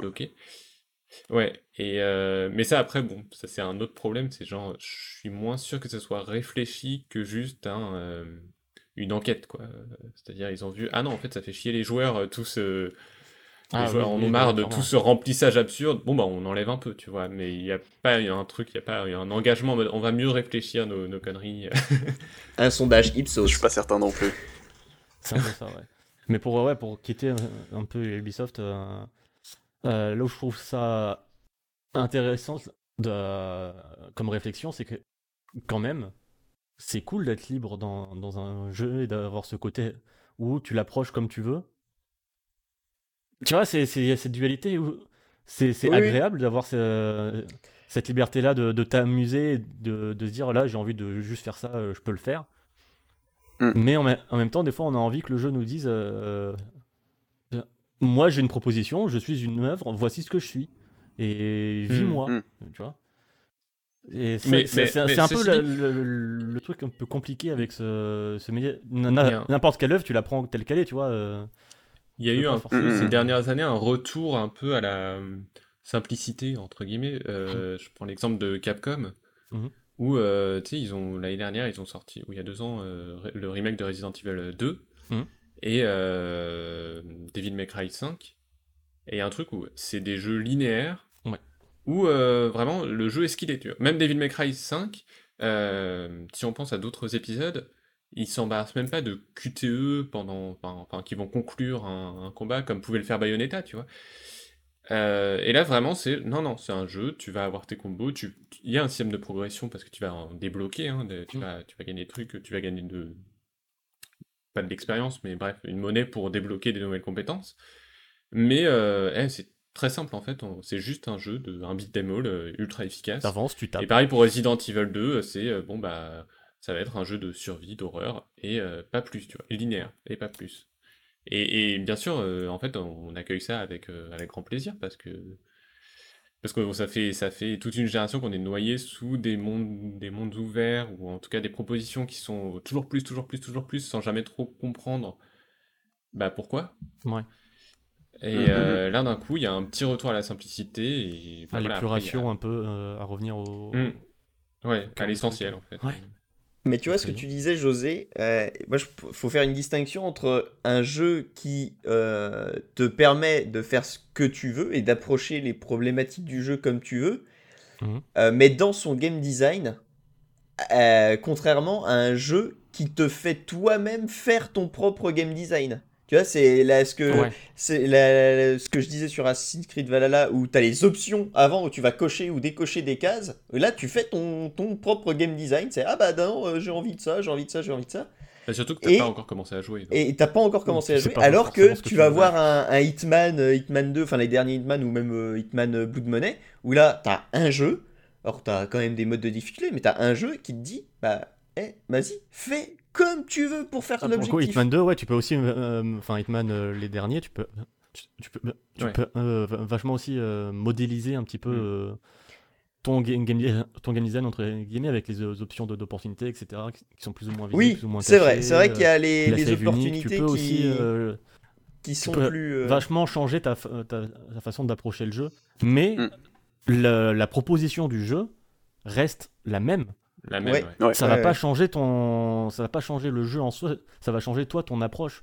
Quand j'ai fait Mm. le, le niveau de Miami sur Hitman 2 en mode, en mode save unique, avec aucune opportunité ni rien. Le truc, c'était un roguelike en fait. C'était un roguelike. je- C'était vraiment euh, ah ok, j'ai compris ça. Maintenant, je... maintenant je suis mort. Bah, je recommence depuis le début et petit à petit, petit à petit, petit à petit. Tu vois, c'était très cool. C'était très laborieux, mais c'était très cool. Moi, la- les derniers Hitman, je les ai faits euh, en mettant les opportunités au début, vraiment pour dé- découvrir la map et voir euh, bah, ce qu'ils avaient prévu comme truc drôle, parce que les opportunités, c'est toujours, euh, c'est toujours, c'est toujours fun. Et Mm. après, par contre, tu désactives tout, et là, tu fais, allez, je fais, je fais ma sauce, euh, je vais le tuer avec une brique. Euh, et, euh, et donc, c'est, enfin, mais les, les jeux, c'est les, les derniers C'est Hitman ça, sont c'est c'est que excellents. la, les- la liberté que, que t'offre Hitman reste dans sa proposition Mm. et ne va pas euh, euh, changer le, le jeu en lui-même, ou en tout cas l'édulcorer. Il a toujours sa proposition forte, c'est ça, et il te laisse toi le choix de d'être plus ou moins euh, guidé. Parce Mm. Au final, c'est ça, c'est juste. euh, Ah bah, aussi moi, je m'en servais d'une visite Tu puisses guidée. jouer hein, comme tu veux. tu- C'est une visite guidée pour découvrir le niveau, les, les opportunités, et puis après, bah. Ça pour éviter que tu sois Fais bloqué ou frustré, etc. Et si tu as envie de, de challenge, tu peux. C'est- plus une liberté dans. euh, comment dire dans, dans ce qui va te permettre de profiter de la proposition. Mm. Tu vois, plus que. euh, oh, oh, on sait pas si on voulait faire un jeu d'action ou d'infiltration. Tiens, prends, je sais pas, vas-y, débrouille-toi, t'es grand. C'est ce qu'il y a avec Hitman, c'est que justement sa proposition, c'est de dire bon, ben t'es dans un petit bac à sable et tu fais ce que tu peux, en tout cas, ce que tu veux, ce que tu peux. De, fa- de toute façon, le, le- le but, c'est que tu atteignes ton objectif. Mais après, voilà, libre à toi de faire comme tu veux. Et il arrive à trouver ce très, ce très bon et très juste équilibre entre on a une proposition et justement notre proposition, ça inclut ce pan de liberté qui va être super important pour que toi tu t'immerges dans le truc, etc. Là où d'autres jeux misaient énormément sur ce côté euh, écoute, t'es super libre, fais comme tu veux. Je pense notamment à MGS5 qui, misait énormément dans sa proposition sur tu peux faire tes missions comme tu l'entends, tu peux arriver par où tu veux, par n'importe quel moyen que tu veux. Mais le truc, c'est qu'il perdait tout le temps, enfin tout le temps, il perdait régulièrement cet équilibre euh, dans des phases où bah, justement son autre proposition, c'était du storytelling pur et dur. Et à ce moment-là, le jeu, bizarrement, il te faisait arriver dans un coin de map où t'avais qu'une seule route possible, et forcément, tu tombais face à ce que le jeu voulait que tu vois. Et du coup, là, l'équilibre est beaucoup plus précaire, on va dire, de, de temps en temps. Oui, bah Red Dead 2, oui, c'est un bon exemple aussi. hein, quand tu, Oui, quand bah oui. t'es en, Ouais. quand es en navigation libre et que tu peux faire tout ce que tu veux et euh, tu as une mission d'un coup qui te dit il faut faire une course poursuite avec ce gars-là et tu te dis tiens je vais prendre ce raccourci parce que tu as vu que c'était un raccourci possible et là Échec. le jeu te fait ah bah non t'es sorti du chemin bonhomme bah oui bah excuse-moi Tu es 50 Et mètres j'adore trop Red loin, Dead. dommage J'a- j'adore Red Dead 2 hein, mais c'est vrai que sur ce point-là il est quand même un peu couillon ce jeu et MGS5 Bah, a le même sur défaut ce point-là, c'est sur ce point-là, c'est l'émission de Red Dead 2, c'est l'émission de Red Dead 1 quoi. Ça n'a pas C'est changé. ça. C'est c'est ça Même moins libre, je trouve. Enfin. Oh, pas, je, je- je trouve les, ce- les missions de Red Dead assez- 1, euh, j'ai déjà échoué Ouais, parce que j'ai vu tiens attends, je vais tuer lui, je vais aller le looter et non, je me suis écarté un peu trop loin, échec. Bah, Je il y a des- vraiment de. C'est- le gros problème, en fait, avec ces- euh, excuse-moi Ouais, il y a vraiment une, di- une dichotomie avec Rockstar. hein. Et c'est d'autant plus ouf qu'avant, il n'y avait pas ça. Euh, Ouais. Genre GTA 4, t'avais déjà un peu plus de liberté, etc. et... non mais c'est le gros problème de plus, ce... plus il s'approche du côté cinématographique, cinématographique, que je comprends Voilà. et qui- gère, clairement, il maîtrise ça. Mais en même temps, ils ont aussi cette image de on fait des mondes ouverts de ouf, euh, où vous avez euh, la liberté de, de vous promener et de. euh, comment dire De, de roleplay aussi, de- dans le monde ouvert, que font pas plein d'autres euh, plein d'autres mondes ouverts. Enfin, c'est comme ça qu'on a passé des heures avec Max sur GTA Online à rien faire. Ah ouais, ouais, juste faire du roleplay. ouais. Mais c'est trop marrant en fait. Et derrière, tu as ces ambitions aussi narratives et ça, ça clash. Et, et en même temps, ça partage le même game design et les mêmes mécaniques. Mais pour deux jeux di- di- différents, limite, c'est c'est un peu chelou. euh. Hmm. Bah t'as mis le doigt dessus en fait, c'est qu'ils ont le cul entre deux chaises. Entre d'un côté, on va faire du gros jeu, du triple, quadruple A avec un méga monde ouvert où tu fais ce que tu veux, mais quand tu suis le scénario, tu fais ce qu'on te dit de faire. Et voilà, ils sont, ils sont le cul entre deux chaises entre on fait ce gros jeu et en même temps on veut faire un truc très cinématographique, très storytelling, qui raconte quelque chose, qui évoque quelque chose. Et je dis pas, hein, ce pan-là, il fonctionne très bien. Moi, si j'adore Red Dead C'est ça, 2, c'est parce que les, ce les deux raconte fonctionnent très bien. et la mise en scène ouais, est ouf. Les deux fonctionnent très bien, mais ils fonctionnent mal ensemble. Et c'est trop Et chelou. et j'ai l'impression que ceux qui ont réussi à trouver le meilleur équilibre jusque-là, même si, encore une fois, rien n'est parfait, c'est Naughty Dog, avec The Last of Us 1 comme 2, avec Uncharted, où du coup ils arrivent à mêler ce côté, on fait du gros jeu, c'est du jeu, mais en même temps il y a un côté très, très storytelling qui fonctionne très bien, mais du coup ça va, ça va pêcher dans le sens où le côté jeu va rester très balisé et va revenir à des systèmes de progression qui sont un peu classiques, entre guillemets. C'est-à-dire que bon, bah, ton bonhomme il est là, il faut que tu l'emmènes là-bas, t'as un chemin, t'as éventuellement 2-3 couloirs pour euh, changer un peu d'itinéraire, mais ça va pas plus loin que ça. Et du coup, ils ont trouvé un équilibre qui fonctionne. Encore une fois, c'est pas parfait, mais j'ai l'impression que c'est les seuls qui ont réussi à trouver le, le, le- le point à pas dépasser pour que ça dénature Ouais. ni l'un ni l'autre de ces deux ça me aspects. fait penser justement à, God of War aussi, où il avait ce côté euh, Naughty Dogesque, Ouais, c'est vrai. pardonnez-moi l'expression, et en même temps, il avait un côté très jeu vidéo, très. euh, Bah, dès son que tu fais en du- fait, il- son, Vas-y, son monde, il excuse-moi. était pens- tu peux pas y croire à son monde et à ses, à ses, cou- à ses couloirs, que- comme à ceux de. Naughty Dog, euh, parce que Mm, tu as mm, mm. plein de, de trucs de. de... C'est là parce que c'est du jeu vidéo et. Fais-toi ton Ouais, fais-toi ton, Ceci ton dit, passage euh, secret, etc. Ah, j'ai pas fait The Last of Us 2, Mhm. mais dans. Enfin, tu sais, Naughty Dog, euh, justement, qui a réussi bien cette formule. Effectivement, euh, moi je pense à Uncharted 4, où Uncharted 4 euh, n'a même pas de système de progression de personnage, Mhm. où juste il te fait une Oui. aventure linéaire qui sait avoir ses moments où c'est un peu plus ouvert, et c'est pas plus ouvert pour de la collecte, même s'il y a un petit peu de collectible. Mais on n'est pas là pour. euh, Enfin, le jeu, malgré tout, n'ouvre pas ces petites zones pour que tu collectes quoi que ce soit, mais juste pour te dire, là c'est un peu plus ouvert, donc soit tu, te, tu peux te Parce balader, soit tu tout, direct en fait. tout c'est. Et c'est très très beau, et du coup c'est juste le plaisir de, ah bah tiens, là je peux prendre mon petit bateau, explorer la petite île. Mhm. Et ça j'avoue qu'Uncharted 4, euh, enfin, ouais c'est un, petit, c'est un petit modèle du genre, euh, Clairement. en termes de, de, de rythme, Mhm. en termes- justement il n'y a pas de, il y a pas de fausses notes, euh, il s'embarrasse pas, alors que c'est un jeu d'action-aventure, justement, c'est c'est ces jeux... euh, c'est ce jeu comme, euh, comme euh, les Tomb Raider, les récents Tomb Raider, qui ne qui savent pas quoi faire pour donner l'im- l'impression que son personnage évolue. Alors qu'il n'y en a pas est besoin. exactement dans le même genre et il n'y a pas besoin et la preuve est là quoi. Je me demande, tiens, je réfléchis, si on faisait un graphe de l'intensité d'Uncharted 4, je pense que ça pourrait ressembler, ressembler à, à celui de, de. Mais euh, je pense que du coup, je, je disais tout à l'heure euh, de façon euh, méchante, c'est de la flemmardise de développeurs qui cherchent pas à réfléchir à comment, enfin voilà, comment et qui insèrent ça au chausse-pied. d'éditeur, je. Ouais, ou d'éditeurs ou de développeurs. Après, je pense qu'il y a aussi une crainte du joueur. Euh, Ce qui, qui, enfin voilà, et là aujourd'hui, on va peut-être parler de, de ratio de prix, d'expérience de jeu, de longueur. Ça, la longueur d'un jeu n'est pas censée influencer sur la qualité d'un jeu, mais en même temps, clairement.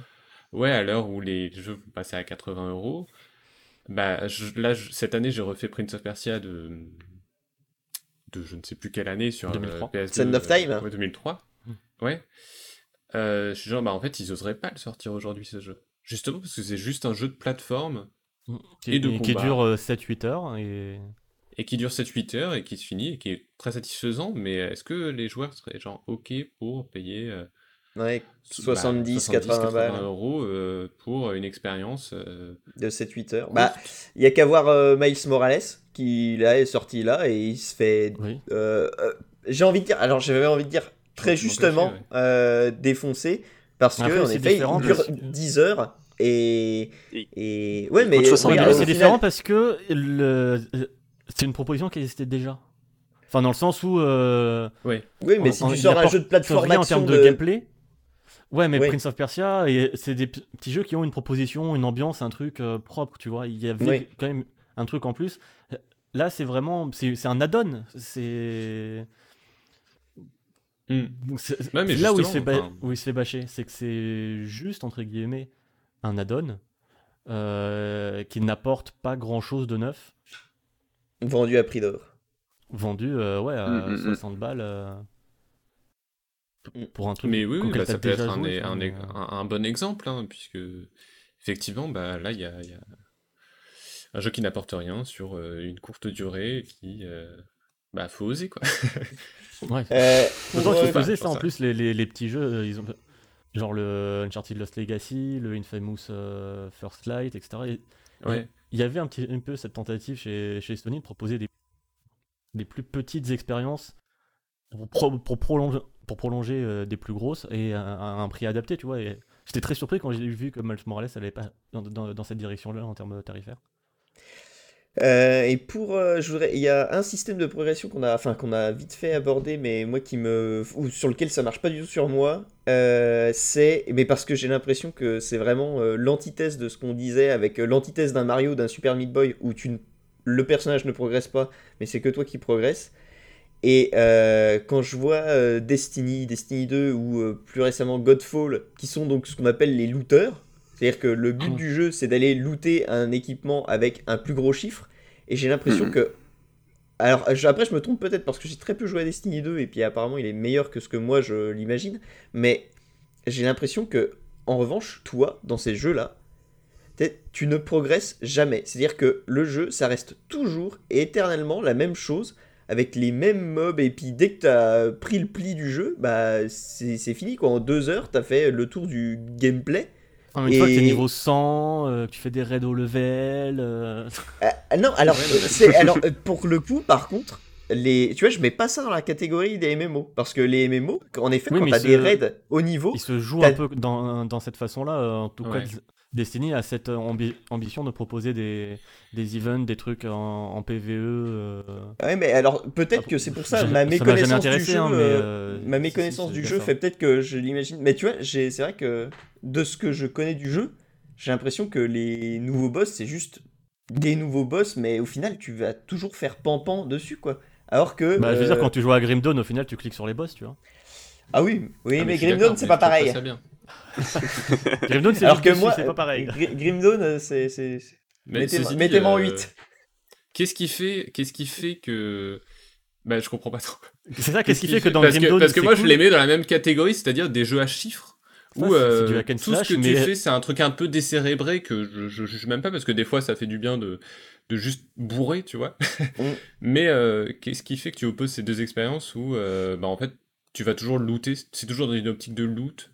Bah alors, là que pour ça, pour de- buter plus, après, pour plus, pour encore une fois, j'ai j'ai- j'ai pas trop joué à Destiny. Le peu que j'y ai joué, c'est vraiment pas représentatif, je pense.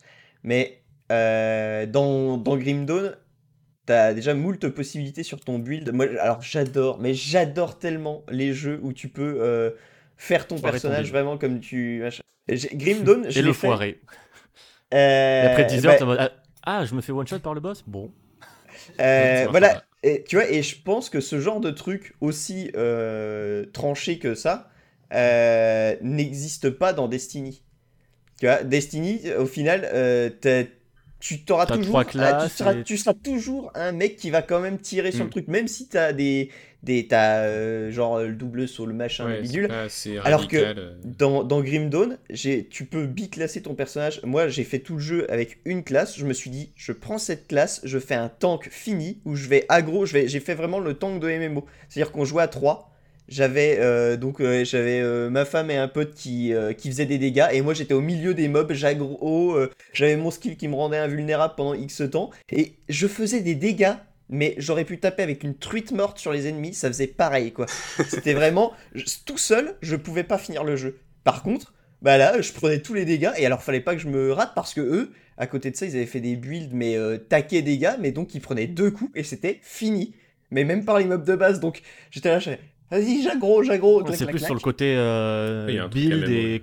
Oui, Ouais. y a- y tu, peux, tu peux te faire de Grim Dawn une sorte de MMO Ouais. et tu peux ne pas le faire, tu peux faire le jeu en solo et tout. Et enfin, cette liberté là, euh, moi, Mm. enfin, elle m'a, elle, enfin, c'est vraiment un truc que j'adore. Pouvoir, même dans les jeux, vraiment faire ce que tu veux des persos, même dans Mais les. ça, c'est un problème euh, pas, pas tant inhérent à, Des- à Destiny que à la volonté de faire du hack and slash en FPS, qui, à, Oui. à mon avis, ne, pourra, ne peut pas fonctionner. euh, ne peut pas fonctionner en fait. Parce que ce qui fonctionne dans un FPS, ce qui est intéressant, c'est l'acte de euh, euh, faire le tir comme il faut, d'être bien Ouais, la placé. précision. de- Ouais, voilà, la précision.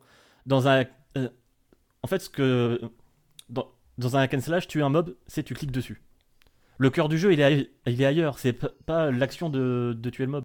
Alors que le cœur du- d'un FPS, c'est l'action de.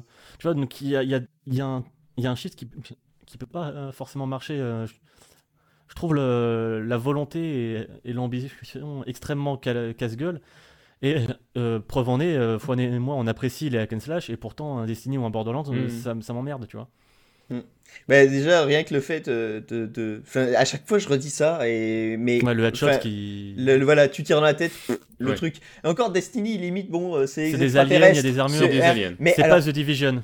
The Les- Division, c'est. les humains qui prennent 8 milliards de coups, et même, euh, enfin, on- je, re- je reviens sur Assassin's Creed Valhalla, euh, au final, euh, bah tiens, ce boss, il a quand même pris euh, 72 coups de hache à deux mains pour tomber, tu vois. Je fais, mais mec, normalement, t'es du steak haché, là, tu vois.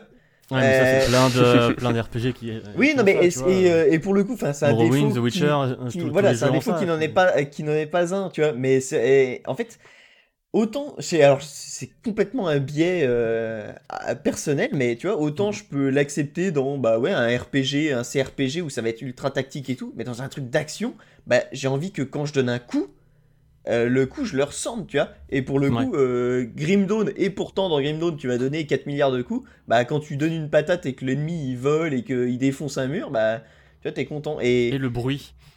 ah. Et à- alors que ouais, dans dans, dans, dans Assassin's Creed, euh, que ce soit Odyssey, euh, voilà, machin, t'es- tu donnes tes coups là, tu le piques avec ta lance là pendant 3 heures, hein, t'es bien, hein, c'est c'est super. Valhalla, quand même beaucoup moins pour l'instant. euh, Oui, oui. Euh, de, de ce que j'ai vu de Valhalla, euh, que les mobs de base en tout cas, euh, deux bons gros coups de hache dans la mouille, ça c'est bon, ils, pas long, ils, ils- ils sont finis. Et Odyssey, honnêtement, ça fait plaisir. que hein. des éponges, c'était un super. Ah ouais, non, c'était Odyssey. euh, Bah, enfin, non, c'est pas possible. C'est pas possible. Je suis très content que, honnêtement, ils aient quand même bien revu la copie. hein. C'est. Vivement Immortal. Phoenix Rising, d'ailleurs. Mais ceci dit, oui, et, et juste. Pas de vanne. Tu parlais des niveaux aussi. euh, Ouais, toi, je sais que c'est j'avoue que moi, euh, c'est un truc, enfin, c'est un truc qui me parle pas du tout. C'est justement, tu parlais de genre gagner un niveau ou gagner des stats et tout ça, ça, ça déclenche un truc, euh, peut-être inconscient euh, dans. Et, euh, et ça me le fait pas du tout. Et en fait, j'ai réalisé que ça me l'a fait euh, l'année dernière sur un jeu, un type de jeu auquel je joue pas du tout, et sur un jeu que je n'apprécie pas tant que ça, qui est le dernier, euh, qui est le dernier Fire Emblem. Ah Et en fait, j'ai eu trop magnifique. de plaisir à genre faire avancer mes pions et juste dès qu'il tuait quelqu'un, voir genre lui il a level up et j'ai genre oh yes trop bien tu vois. et là je, bon, je, je- c'est un exemple qui n'a- qui n'aboutit à rien parce que je ne me l'explique pas mais j'ai compris ce que Enfin, vous j'ai- pouviez ressentir. J'ai- dans Fire Emblem, t'as l'attachement au personnage, non? Ouais, je pense Ouais. qu'il y a, il y a de ça qui joue. Enfin, en Un tout cas, peu, euh, ouais. euh, dans, dans Fire Emblem, ouais, c'est. Moi, c'est- enfin, même je dirais dans tous les tacticals euh, où t'as une permadesse, un truc, Mm. euh, c'est ça va être. euh, la- l'attachement au perso, la progression du perso, c'est-à-dire qu'au début euh, c'était Jean-Michel qui tapait avec son épée et qui faisait deux, et à la fin, quand ça devient un monstre, euh, t'es trop content. Et ils l'ont pas ouais, comme le- tu disais, avec la, la c'est que le fait que ton perso prenne un niveau, ça te ra- rassure quant au fait que Mm. euh, Mm. Exactement. une chance de il peut mourir, tu vois. ouais. Et, Il y a un euh, truc aussi de, de comparaison avec les autres personnages. Enfin, avec, euh, Mhm. par exemple, s'il y a un mob, euh, enfin, s'il y a un ennemi, euh, tu vas, avec ton archer, tu vas devoir le tuer en trois coups. Et là, justement, t'as un autre personnage qui est beaucoup plus haut level. Et lui, il arrive, t'es genre, il- ça va bien se passer. Il donne un coup, et le mob meurt euh, dans un seul coup. Et il y a vraiment un truc, j'ai vraiment sorti euh, un truc satisfaisant que. Parce que ouais, t'as as ce groupe de personnages, des, personnages Ouais. auxquels tu t'identi- auxquels tu t'identifies, tu peux perdre. C'est pas le côté juste ton perso de hack and slash euh, où toi t'as pris ton niveau et t'es là, ah j'ai un point de skill à mettre. Ouais, Qu'est-ce que ouais, j'augmente, Peut-être l'idée de groupe, ouais, tout à fait. le, le, Parce que ça racontait le dernier chose, Fire. Emblem, euh, moi, et puis donc j'en reviens à ce que je disais, pouvoir faire ce que je veux avec les persos, c'est vraiment un truc qui me, mais, qui me contente, mais trop. Et là, bah, j'avais un groupe de persos où je pouvais faire ce que je voulais avec. Et c'était même plus qu'un RPG où t'es euh, où t'es un peu libre. Là, j'ai vraiment, j'avais une dizaine de personnes, j'avais une dizaine de poupées pour monter mes builds. Non, c'était, euh, c'était du plaisir en barre. Le- mon seul regret vis-à-vis de ce dernier Fire Emblem, c'est qu'ils n'ont pas réitéré le personnage cheaté euh, du mec qui commence ultra bas. Il y avait ça dans les dans les dans ceux d'avant. Oui. T'avais genre Le un qui se bat avec une le, poêle le- et qui le villageois. Vraiment, sa classe c'est villageois. Tu fais qu'est-ce que c'est que ça? Les stats sont dégueulasses. Il fait un de dégâts quand il tape et tout, c'est un enfer. Sauf que si tu persistes et machin, et ben genre, enfin ça dépend des, des Fire Emblem vu qu'à chaque fois il change un peu le système, mais genre il a un- une classe de plus, tu vois, que les autres. Donc finalement, il a 20 niveaux de plus, tu vois, quand les niveaux étaient limités sur les Fire Emblem. Donc euh, le- à la fin, c'est un monstre, c'est un Golgoth, tu vois. Et alors, ce qui est trop drôle, c'est quand le gars, il a toujours, quelle que soit sa classe, une casserole à l'envers sur la tête, tu vois, comme casque. C'est-à-dire que le mec a zéro classe, mais par contre, il déglingue tout le monde. Il oublie c'est- toujours le mec qui est trop fort euh, au tout début, qui roule sur tout, tout le monde, et qui est trop stylé, et au bout de 10 heures, il pue la merde. Ça, c'est coup dur. Mais, mais là, ouais, après, voilà, dans la, la progression par niveau, je la comprends dans ce genre de jeu aussi, parce que bah, je sais pas comment ils pourraient faire autrement. Et en même temps, la réflexion, du coup, elle se fait aussi sur qu'est-ce que tu utilises comme euh, classe. Et justement, enfin, je l'ai ressenti sur le dernier Fire Emblem, bah, j'avais un personnage pété, faut bien songer. Enfin, au bout d'un moment, je pouvais pas utiliser que lui, quoi. Oui, c'est ça. Donc il fallait, euh, des fois, il fallait juste que je me tienne en retrait. Et donc il- ça crée des histoires en mode, bon, bah, toi tu vas attaquer, je sais que je te mets à l'avant, tu risques de t'en prendre une et de souffrir, mais il faut que tu montes de level et tout. euh. C'est- des, jeux qui, peut raconter. qui se reposent sur tes prises de décision, donc euh, Ouais. si t'as plus de choix à prendre, ça n'a plus de sens, tu vois. Et puis même, même quoi que tu fasses, il n'y a pas un Fire Emblem que tu peux faire avec un seul perso. Euh, Enfin, Non. encore que celui-là, c'est presque l'exception parce que vu que les persos peuvent monter à des niveaux aberrants, euh, bon, peut-être que si tu euh, farmais, mais bon, il n'y a aucun plaisir à Il faire faut qu'ils se déplacent, quoi, aussi, c'est relou. C'est, ce serait, ce serait complètement moment, con. mais dans les anciens Fire Emblem, de toute façon, le niveau était capé. Donc même un perso au niveau max, bah tu le mets sur la dernière map, il se fait, euh, il se fait bourrer par le mob qui aura euh, le- la bonne arme contre lui. Donc euh, tu, tu, y a aucun intérêt à faire monter qu'un perso. Donc c'est vraiment euh, l'association, c'est la, c'est une team de Pokémon. C'est une team de Pokémon, euh, pas exactement le même euh, délire, mais c'est t'es, dans, peu- dans le un montage d'équipe. personnalisé, quand même. Est-ce que Pokémon serait un meilleur jeu si t'attribuais tes, tes points de stats à, à chaque niveau? Non, bah non, mais de toute façon, Fire Emblem, t'attribues- pas tes points de DPS. stats. Hein. Fire Emblem, t'attribues une classe, donc au final, le choix de la classe équivaut au choix du Pokémon. Et bon. Mm, Ouais, ouais c'est vrai. De toute façon, le- la vie est un RPG. Eh bien, Je pense que ça propose, conclut, là. Ouais, je propose de conclure sur ça. Euh, magnifique. on a On va beaucoup pouvoir brassé devant, passer mais on s'est posé des questions et ça c'est cool. Mais ouais, très content de ce, ce petit débat où on a pas mal digressé, mais euh, c'était intéressant. C'était fructueux. Tant mieux parce que moi je savais pas où j'allais. Merci pour avoir préparé ce sujet avec beaucoup de sérieux. euh, J'ai cru en vous. Merci pour ta confiance. Eh bien, Gaga, euh, à toi l'honneur. euh, il est l'heure du Oui. quiz de Gaga.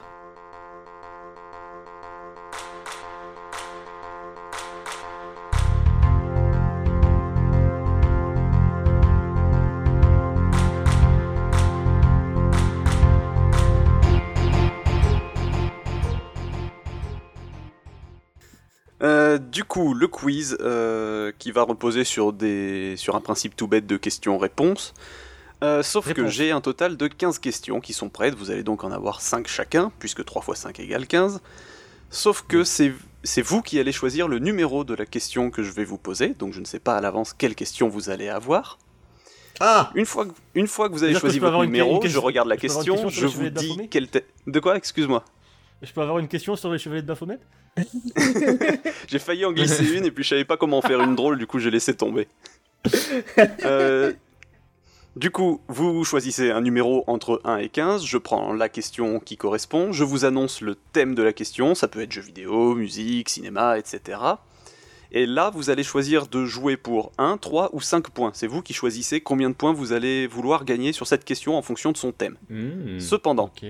Si vous, si vous répondez juste à la question, fatalement vous gagnez votre point, vos 3 points ou vos 5 points. Si vous répondez Mhm. juste, je vous enlève de votre total la moitié des points que vous vouliez gagner. Donc par exemple, si vous Ouais, si misiez répond 5 faux. points et que vous répondez faux, je vous enlève 2 points et demi. Hmm.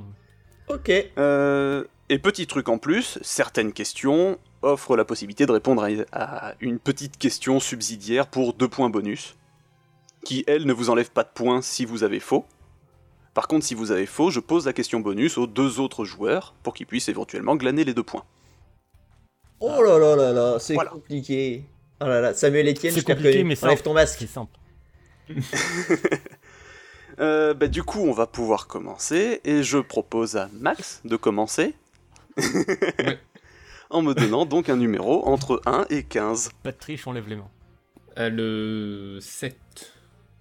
Euh, c'est une question. C'est une question jeu vidéo. Donc combien de points tu veux miser là-dessus? 1, 3 ou 5 1, 3, 5. Euh... Allez, 3. Et ça va être mon premier score négatif dans un quiz. Je me rends compte. Mmh. Tu dis 3 Max? Ouais, ouais, 3. Ok, donc pour 3 points, est-ce que tu peux me dire combien il y a actuellement de personnages dans Super Smash Bros Ultimate? Ah, Ah, ça pique tellement. Ah, c'est impossible. Ah oui Non, la question c'est est-ce qu'il peut... J'ai pas précisé, mais toutes les questions sont pas faciles. Tu l'as demandé, Oh est-ce qu'il peut là. le dire Si, si, s'il dit non. euh, Si... C'est vrai, je... Ah non. bah s'il dit non, je compte peux pas c'est le une dire. Non, réponse fausse, hein, donc euh, il perd un point et demi. pas. Ah, alors... Attends, elle est mal posée la question. Bon bah je vais piffer, non mais je vais piffer... Euh... Je sais pas... Bon, bah alors, Quatre. Pikachu, 90. euh, Mario. Faut les compter, faut les compter. Énumère-les, énumère-les, c'est le plus simple. Non, non, non, Tu non, dis combien long. bah, Billet. 90. Enfin, c'est beaucoup moins, je pense. Il dit 90 et la Ouais, là, réponse a était aucune chance. 77. Oh, bah, eh en ben, incluant pas donc euh, les, personnages 58, sortis les plus récemment. Ok. 77, Ah bah, c'est 58 incroyable. non parce qu'il y en avait 70 de base donc non pas 58. Ah ouais, non, mais tu, bon, tu- c'est à partir d'un moment, tu comptes plus. Hein. Oui bah c'est pas grave. Moi je compte par Donc contre tu es à moins. à et moins Max ça te fait moins- déjà d'accord. moins un point et demi. D'accord, d'accord. Il, est- il est pas terrible ce quiz pour l'instant, mais bon, on verra. Mais bon.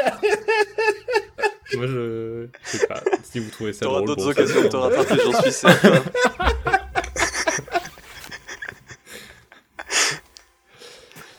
Fouane, parce que tu rigoles beaucoup, donne-moi un chiffre entre 1 et 15 et évidemment pas le, pas le 7 hein, du coup.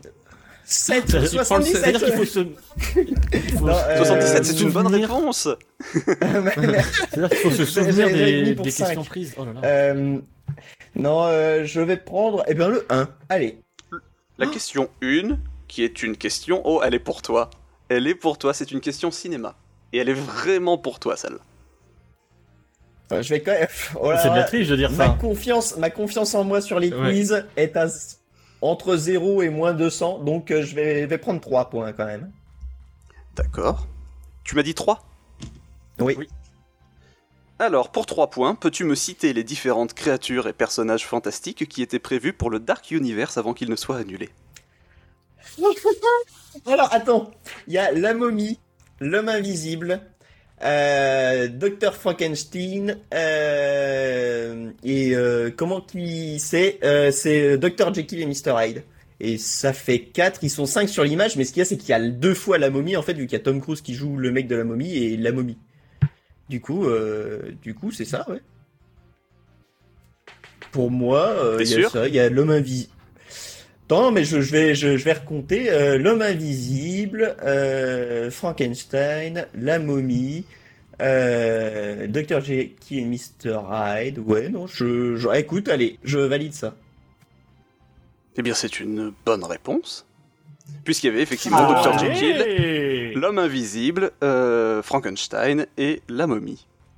Bravo Et ouais, donc euh, sur l'image ils sont 5, mais parce que bah il y a deux, deux fois la momie. J'ai, j'ai- Voilà. alors, j'ai regardé la momie récemment en plus. euh. Et je suis pas, je suis pas sal, je suis pas salaud. Je te compte pas les autres projets qui étaient annoncés pour ensuite, qui incluaient notamment la fiancée de Frankenstein, le fantôme de l'opéra et Quasimodo. Mais ça, je vais pas les compter Ah. parce qu'il faut pas déconner non plus. Ce truc Ah est oui, assez euh, j'ai- J'ai bien compté les DLC. Euh, du coup, 3 points pour Fouane et il y a une question bonus sur celle-là. Donc tu peux gagner pardon, 2 points supplémentaires en me donnant le titre du film qui, à l'origine, à l'origine devait ouvrir la licence en lieu et place de la momie. C'est un film qui est réellement sorti. Si Ah tu ne bah l'as pas, bah, la question va à José de toute façon, qui a l'air d'avoir la réponse. je vais, je, je sais pas. Donc dans tous les cas, tu as 3 points. Donc sûr. il ne sait pas. José, est-ce que tu sais quel film devait ouvrir- à l'origine ouvrir le Dark Universe? Dracula Untold Ah, C'est une putain, oui. bonne réponse. C'est une très bonne réponse. José n'a pas encore participé, il gagne déjà deux points. Vous voyez qu'il est bien ce quiz. C'est- est c'est tout pas- claqué. T'inquiète, je vais les perdre. Éclaté au je vais les perdre direct. Et du coup, c'est formidable parce que maintenant, c'est le tour de José. Donc, José, tu me choisis une question entre 1 et... Enfin, entre 2 et 15. Donc, pas le 1, pas le Euh, 7. 15 comme la date. 15 Ah bah oui. Date éminemment appropriée car pour nos chers auditeurs qui nous écoutent, c'est aujourd'hui l'anniversaire de José. Donc on lui souhaite Alors, je- Alors du coup, j'ai intérêt à gagner. Un bon appétit. Max, on sent qu'il a le seum là. Joyeux anniversaire José. Moi j'ai un moins anniversaire, 1,5. Je vois comment ça se passe. c'est tout. Euh, vivement le 17 juin, Euh. vivement le quiz du 17 juin, c'est tout. Alors pour José, c'est une question à la fois musique et jeux vidéo. Euh, Sayonara et Wild Heart. 3 points. Je vais prendre 3 points. euh, tous mes collègues ont pris Alors, 3. trois- Pour 3 points, Bah, si je perds, peux-tu me citer Si je perds, je, je suis toujours en positif. Pour 3 points, peux-tu me citer deux groupes ou artistes qui ont participé à la bande originale de Death Stranding sans sûr. inclure Ludwig Forssell qui est donc le compositeur des musiques Le originales du jeu. Euh, bah, il y a l'Aurore déjà. Et. euh, je l'ai sur le bout de la langue. Je vais pas y arriver. Euh, Comment il s'appelle? 5. J'ai le droit, j'ai le droit de regarder mes, précé- mes précédentes recherches Spotify. Non Euh, On veut voir tes mains elles sont là. Oui, oui. Euh, On va Il voir est peut-être tourner. en train de chercher avec ses pieds. j'ai mis mon clavier par terre. Euh, comment il s'appelle? Putain Il Non, aime je beaucoup ce quiz, jusque-là. Je vais pas le retrouver. Bon, malheureusement, c'est trop tard. Tu as dit l'Aurore, c'était une bonne réponse. il y avait aussi euh, Churches. Là. Churches, c'est ça que Et je entre autres, il y, a- il y avait aussi Alan Waker, il y avait Bring Me the Horizon, il y avait The SLP, Missio et plein d'autres gens. Malheureusement, José, tu ne marques pas tes 3 points. Et tu perds Toujours un point et 0,5. demi. Eh bien, Qui te le fait un quiz total de s'arrête 0,5. donc là. Euh, merci à tous. Bon, Max, tout n'est pas Hmm. perdu. Deuxième question, quel numéro tu Là, il faut choisis prendre 5, il faut prendre 5 points, Max. Euh, le. 14. 14, Hmm, qui est une question cinéma. intéressant. Je pense que j'ai fait le bon choix. là, 14. Cinéma, Euh, cinéma. 3. Achicha. On va rester comme ça, je reviens à 0. Excuse-moi, j'ai entendu le chicha, mais j'ai pas entendu combien de points tu voulais jouer. Euh, 3 points. Ah bah non, je reviens pas à 0. Non, 3 points. 3 points. Donc pour 3 points, peux-tu me dire quelle est la troisième règle du Fight Club? Euh, on ne parle pas. Littéralement, mot pour mot ou? Au moins le concept. Moi j'ai la réponse mot pour mot, mais si on a Oui. l'idée, ça me va.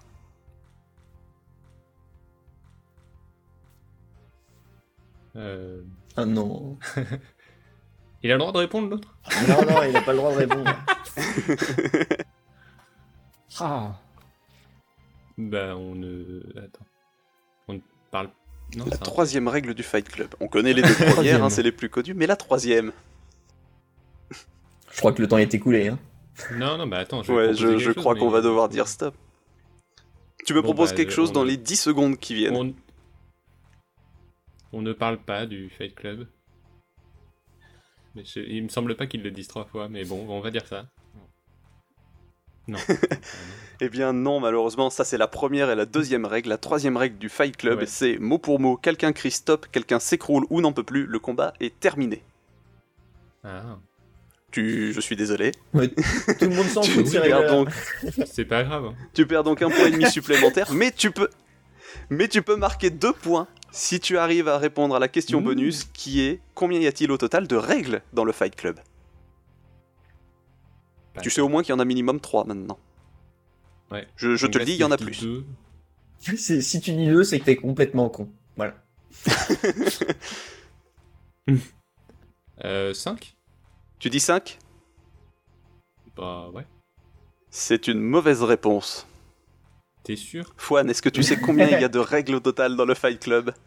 Non, mais José, il a pas le droit de jouer. Et. Euh... Et. Il aura le droit de jouer si tu réponds faux. Euh... Pourquoi je passe en dernier C'est moi qui. Je vais dire euh, 10. Ça s'appelle le. Pas 10.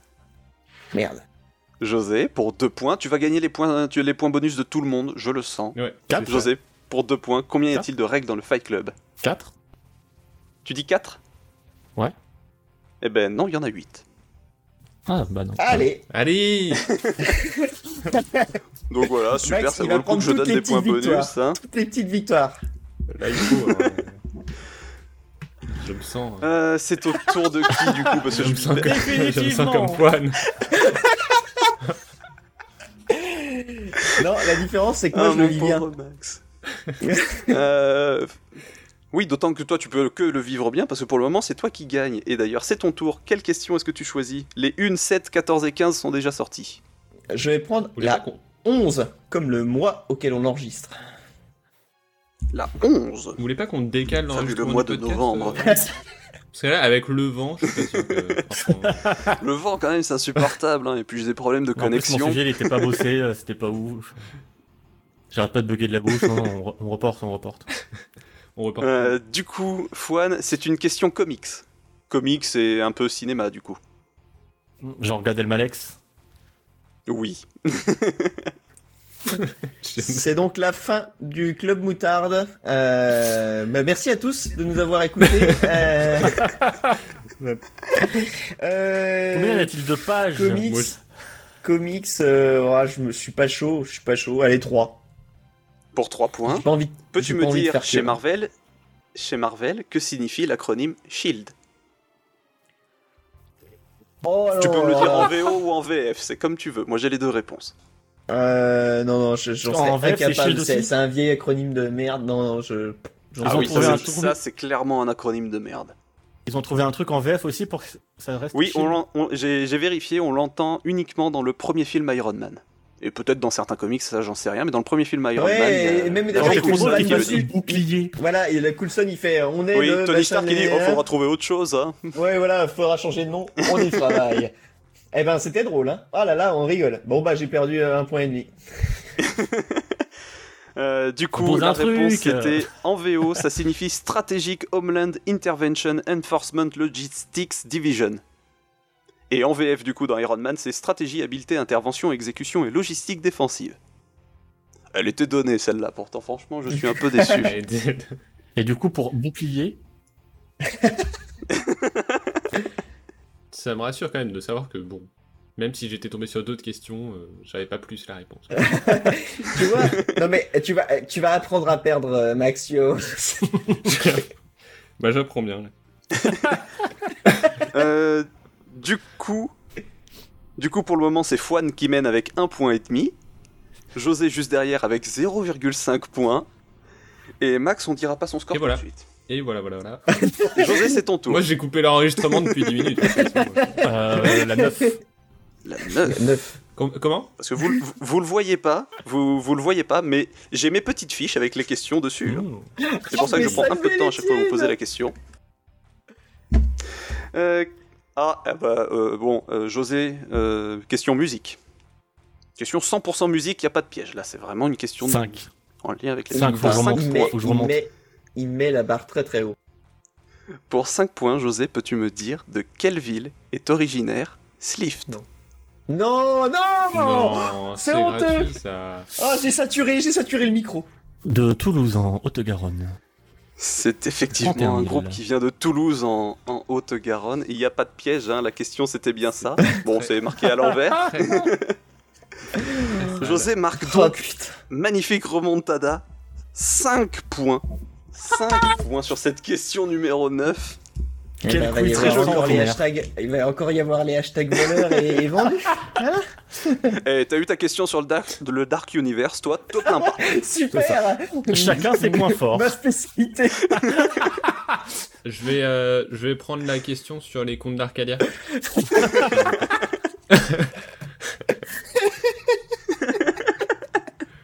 Peu importe le numéro, tu me donnes celle-là, s'il te plaît.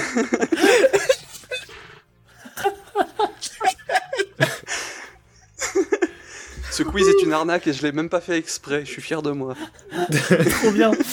Du coup, Max, pour de vrai, Celle-là était offerte à tout le monde. Euh, on a fait la, la 10 comme, euh, comme le la mois 10, dernier. non, elle est pas sortie. La 10 n'est pas sortie. Je l'ai dans la main, la voici. La 10.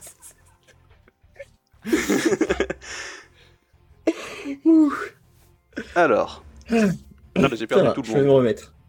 Ça y est, vous voilà. Euh, Max, du coup, la question numéro 10 porte sur le podcast du mois dernier.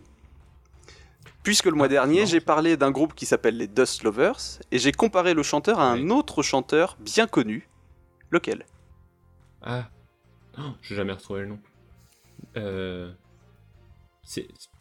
Nick euh, quelque chose. Non? Mais il, il a, il, a dit, il a dit pour combien de points? Ah non, j'ai pas dit pour combien Euh, de... Oui, t'as Non, pas il a pas euh, dit c'est pour combien de points euh, d'ailleurs. C'est une Ah, question. un merde. point Bon, c'est pas grave. Mets autant de points que tu veux.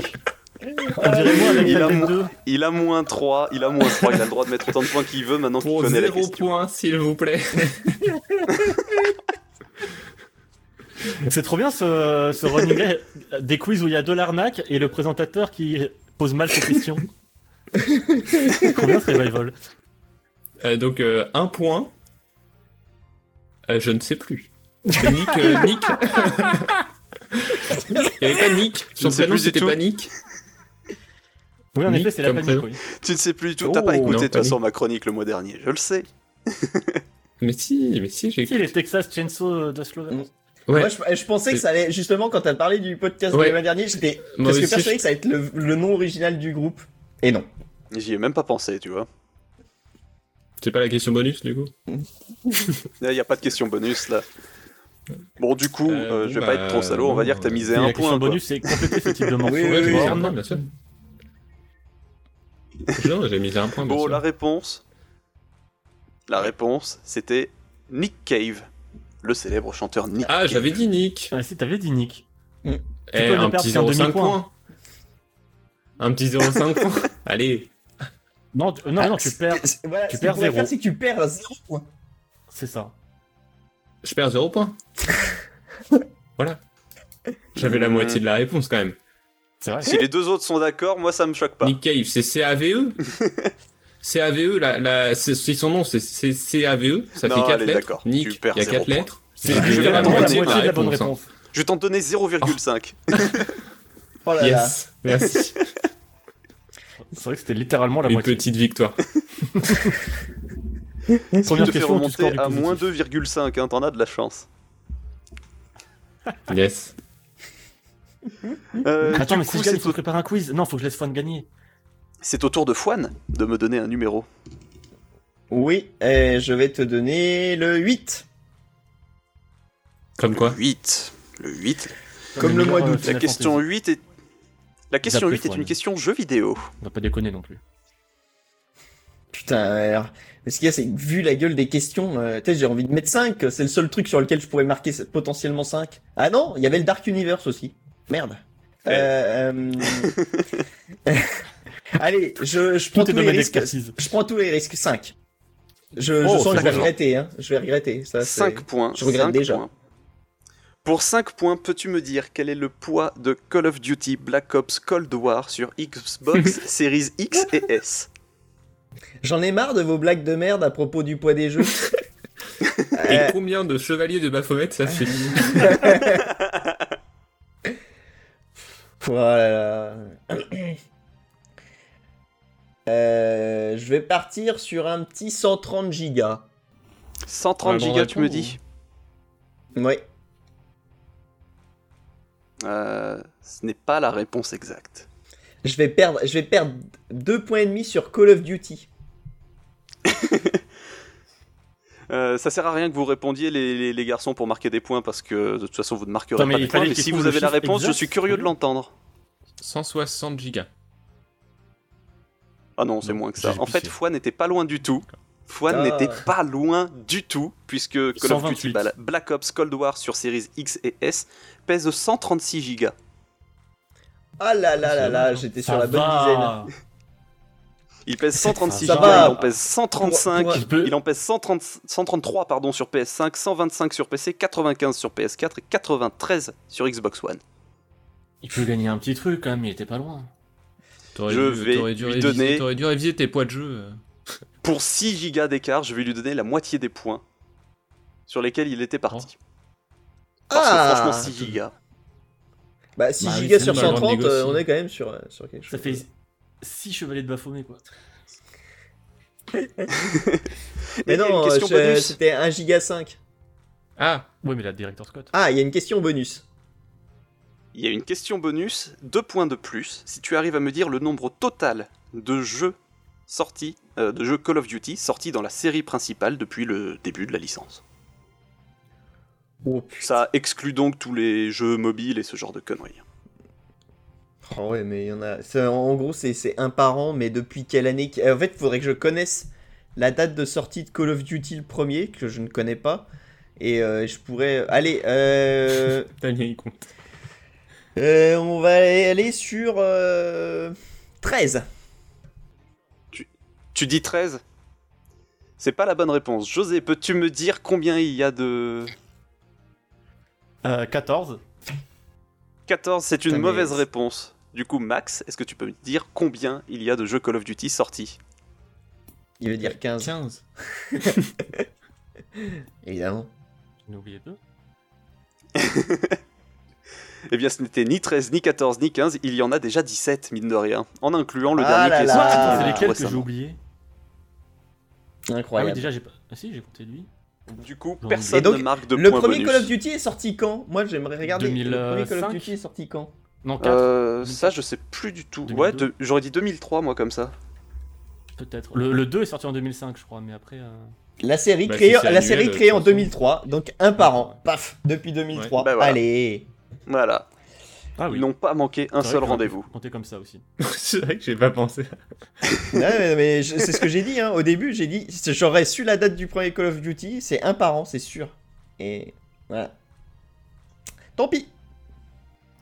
Bon, on va voir un. Il va être mon- marrant le montage de Squeeze avec euh, Gaga qui est en différé. Ouais. Ouais, je sais pas trop ce qui se passe, c'est un peu chelou ma connexion là. Enfin bref, c'est au tour de Max, du coup. Il n'échappera pas à sa question. Qui Oui. portera quel numéro, Max Et moi Qui portera le. Ah non, c'est à José, autant pour Ah moi, oui. C'était à... Je, je m'y perds à cause des questions bonus. C'est au tour de José. Pardon. Excuse-moi, mon José. Forcément, si j'ai moins de questions, euh, je peux pas gagner. Après, je peux bien perdre deux points. Du coup, que- quelle Peut-être question, que José Peut-être que j'aurais mieux fait de fermer ma gueule en fait. euh... La 6. La 6. La 6, elle est... Comme euh, l'outil. Là, voilà. La question Comme le 6 chien, est une question jeu vidéo, encore une fois. Ok. Un euh, jeu qui en français se traduit par Au revoir, cœur sauvage. Un point. Un seul point? Ouais. Ah.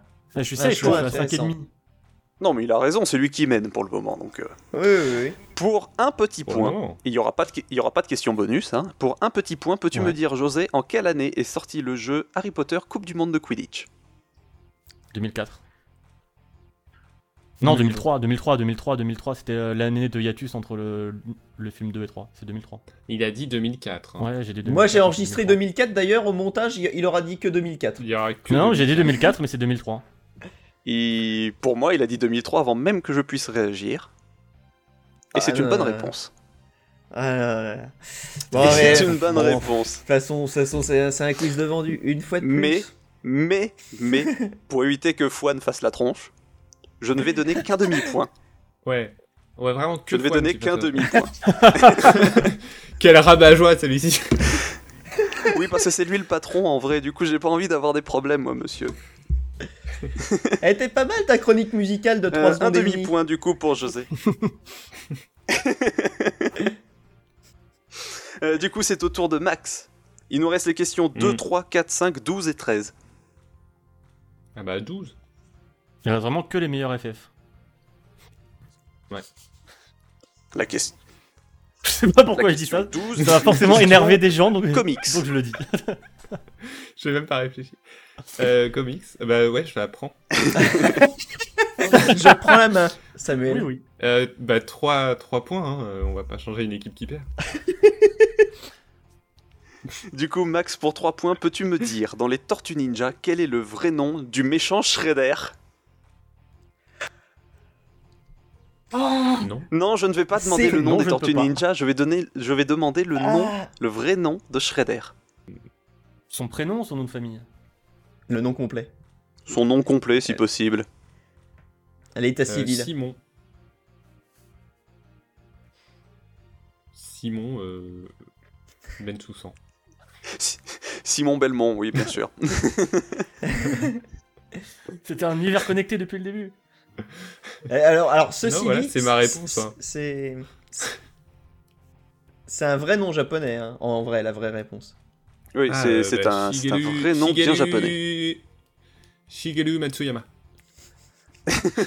C'est ta réponse. C'est ma réponse. Shigeru Matsuyama.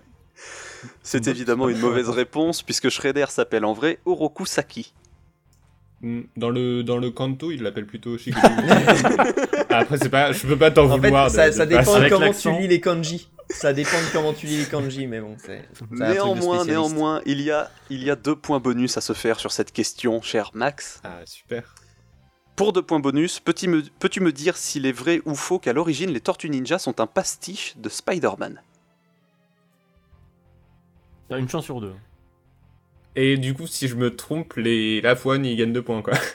C'est vrai que c'est un petit peu Exactement. Ah oui, moi, mais je- vas-y, trompe-toi. Exactement. Trompe-toi. Moi, j'attends que ça. Pastiche Exactement. C'est deux points cadeaux éventuellement si tu ne trouves pas la Je sais pas, réponse. ça a l'air trop random. euh, Ça a l'air trop random pour être fou. Les Tortues Euh, Ninja bon, sont-elles un pastiche de Spider-Man à l'origine? Ça ne veut rien dire, mais je vais quand même répondre oui. C'est une mauvaise réponse. Ouais, je- Eh bien, je vais répondre non. Il a failli se planter. Il a failli se planter quand même, mais. Ouais, eh, pendant un moment, Ça aurait, il a répondu quoi, en ça aurait été beau En plus, je fais, je, que- je fais exprès de changer la formulation de la question à chaque fois pour vous perdre, et je vois que ça a failli marcher, je suis fier de moi. Mais donc, euh, oui, ben, deux points supplémentaires pour euh, Fouane. Des points Car- difficilement à gagnés, mais totalement justifiés. Il en est à combien Car, car effectivement, les Tortues Ninja ne sont pas du tout un, spa- un pastiche de Spider-Man, mais un pastiche de Daredevil à l'origine. Ouais, c'est pour ça que je me suis laissé avoir. Bah oui, voilà. Parce que Spider-Man et Daredevil font souvent des trucs ensemble, et du coup, bah, voilà, on les confond. Bah, ils sont dans la même ville. Euh, ce qui fait que désormais nous en sommes à, je suis désolé Max, moins 4 pour toi. Et- Je suis le premier en partant de maintenant. Et José demande pourquoi, euh, le demande le nombre de points de Fouane, et il a bien raison car vous êtes ex aequo tous les deux avec 6 points chacun. Oh là là là là. Alors là, Fouane, Là, il pleut pas des trucs Fouane- bizarres quand même. Fouane d'ailleurs, c'est ton tour. Il faut me choisir une C'est ton question. moment, Fouane. La pression, Il je vais, reste je vais les questions. Tu vas le faire. Tu vas Il le reste préparer, les questions. Il reste les questions 2 à 5 et 13.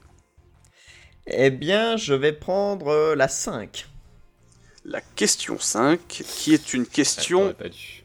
Je suis désolé. C'est une question comics encore. Et là, il a la pression parce qu'il sait qu'il y a José à côté de lui. 3, 3, 3, 3. 3 points. Pour 3 points, Mm. donc. Euh, peux-tu me points, là. citer deux personnages qui ont été Batman d'une manière ou d'une autre en dehors du Bruce Wayne? Oh non, ah putain, je sais. Bah, j'ai que Dick Grayson, qui, en suis sûr, un. a été Batman. Mais. Ça en euh, fait un. Euh, Damian Wayne. Michael Keaton. Michael Keaton. Ouais, Personnage, on a dit.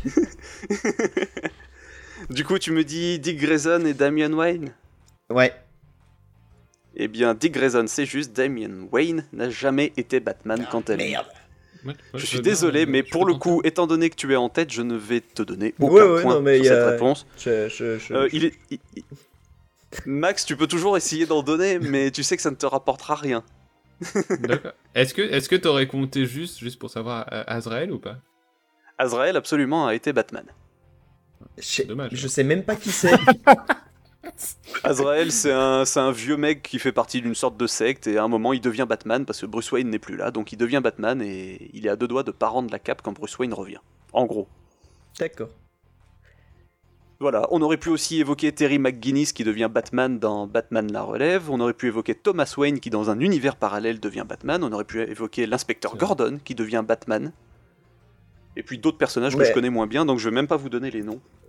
Ok, bah tu vois, non, mais euh, je... aucun, aucun regret. euh, Mes connaissances n'étaient pas suffisantes. Moi, tu restes peu, donc mais- à 6 points. tu restes donc à 6 points.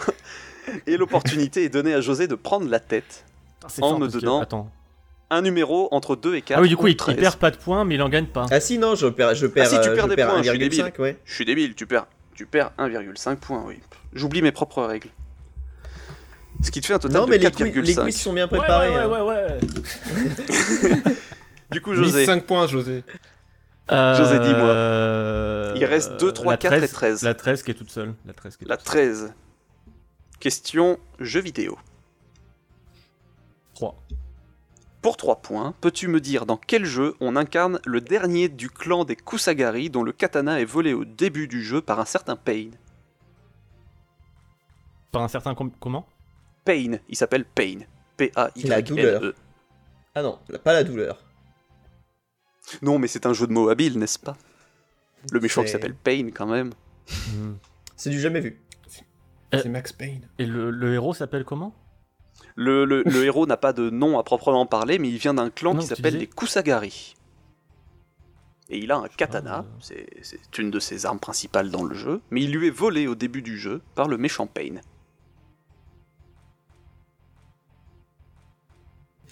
Moi, j'ai une idée. Way of the Samurai 2 C'est ta réponse Ouais. C'est une mauvaise réponse. C'était dans Ah Red Steel 2 d'Ubisoft. Ah, Incroyable. Cette douleur. ah ouais, ça m'a fait mal. Euh, bah, désolé, était mais joli. tu perds, Artistiquement, il tu était perds joli. donc. Il était joli, tout en cel shading, un côté un peu Borderla- Borderlands, pardon, que moi personnellement j'aimais beaucoup. Un peu 13, peux mais, néanmoins euh, marquer- Pas le remake. Oui, aussi, aussi. Mais du coup, tu perds un point et demi, mais tu peux en marquer deux car il y a une question bonus. La question bonus étant sur quelle console le jeu est-il sorti? Sur Wii. Sur Wii, absolument. Donc du coup, C'est cadeau, ça. hein. au final, sur cette question, tu marques 0,5 points puisque tu arrives à 6,5. C'est mieux que C'est Fouane. cadeau, ça. C'est mieux. Tout à fait. Mais j'ai pas envie de repréparer un quiz. Fouane, rattrape-moi s'il te plaît. Oui, bah, je fais ce que je peux. Euh, Moi, du je coup, c'est au tour de Max, il reste 2, 3 et 4. Ouais, alors 2. Question 2 qui est une question euh, cinéma. Vas-y, humilie-moi encore un peu plus. C'est une question Euh, cinéma, Cinémax. C'est ton domaine, tu vois. euh, bah 3, 3, hein. on- Restons sur 3 points. Bah, essaye de remonter. Bah non. Alors, pour 3 Je suis points. bien, là. Loin de vous, là. Moi, je, Moi, je vis ma vie. Hein. Je suis autonome, euh, libre. Il, est dans son Toulouse, propre hein. univers. Et c'est important de respecter ça. Pour 3 points, Max, peux-tu me dire, et sans compter les films euh, Lego machin truc, et en incluant par contre les téléfilms, combien il y a au total de films Star Wars dans l'ensemble de la licence? De quoi? Euh, en, Sans compter quoi, pardon? Sans compter les films Lego Star Wars, mais en incluant quand même les téléfilms qui sont sortis à une époque, combien y a-t-il au total de films Star Wars dans l'ensemble de la licence Euh, Du coup, en comptant euh, les spin-offs En comptant les spin-offs. D'accord. Euh, alors, attends. Euh, euh, euh, Déjà, il y en a au moins 9. Bien vu. Pas con le mec. Il est malin. Il est, il est vif. Est-ce que... Alors, attends. Bah ouais, mais du coup, je sais pas. Euh, Est-ce que les spin-offs de dessins animés qui sont sortis en salle comptent Hmm. Les dessins animés sortis en salle, Genre Clone Wars Genre Clone Ça Wars, compte. le film Est-ce que ça- il compte, ça il compte. Ah, Oh putain, alors j'y suis pas. je vais dire 13 Tu réponds 13. 13 Ouais, ouais. Eh bien, la bonne réponse était Moi, j'aurais dit 15. 13 aussi. Oh. Ah bon. Ah, alors, C'est 15, je veux bien la car on a- moi.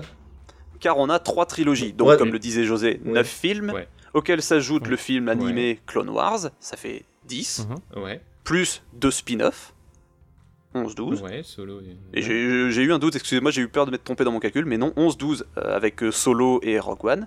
Il y a le film, ça des, le s'ajoute- film des Wookiees, là, de Noël Et à ça s'ajoutent trois téléfilms, donc, qui sont Autant de la guerre des étoiles en 78, L'aventure des Ewoks en 84 et La bataille Ouais. d'Endor en 85. Et ça nous monte le total à 15. Est-ce que je te fais l'affront de te dire ton total de points? Non.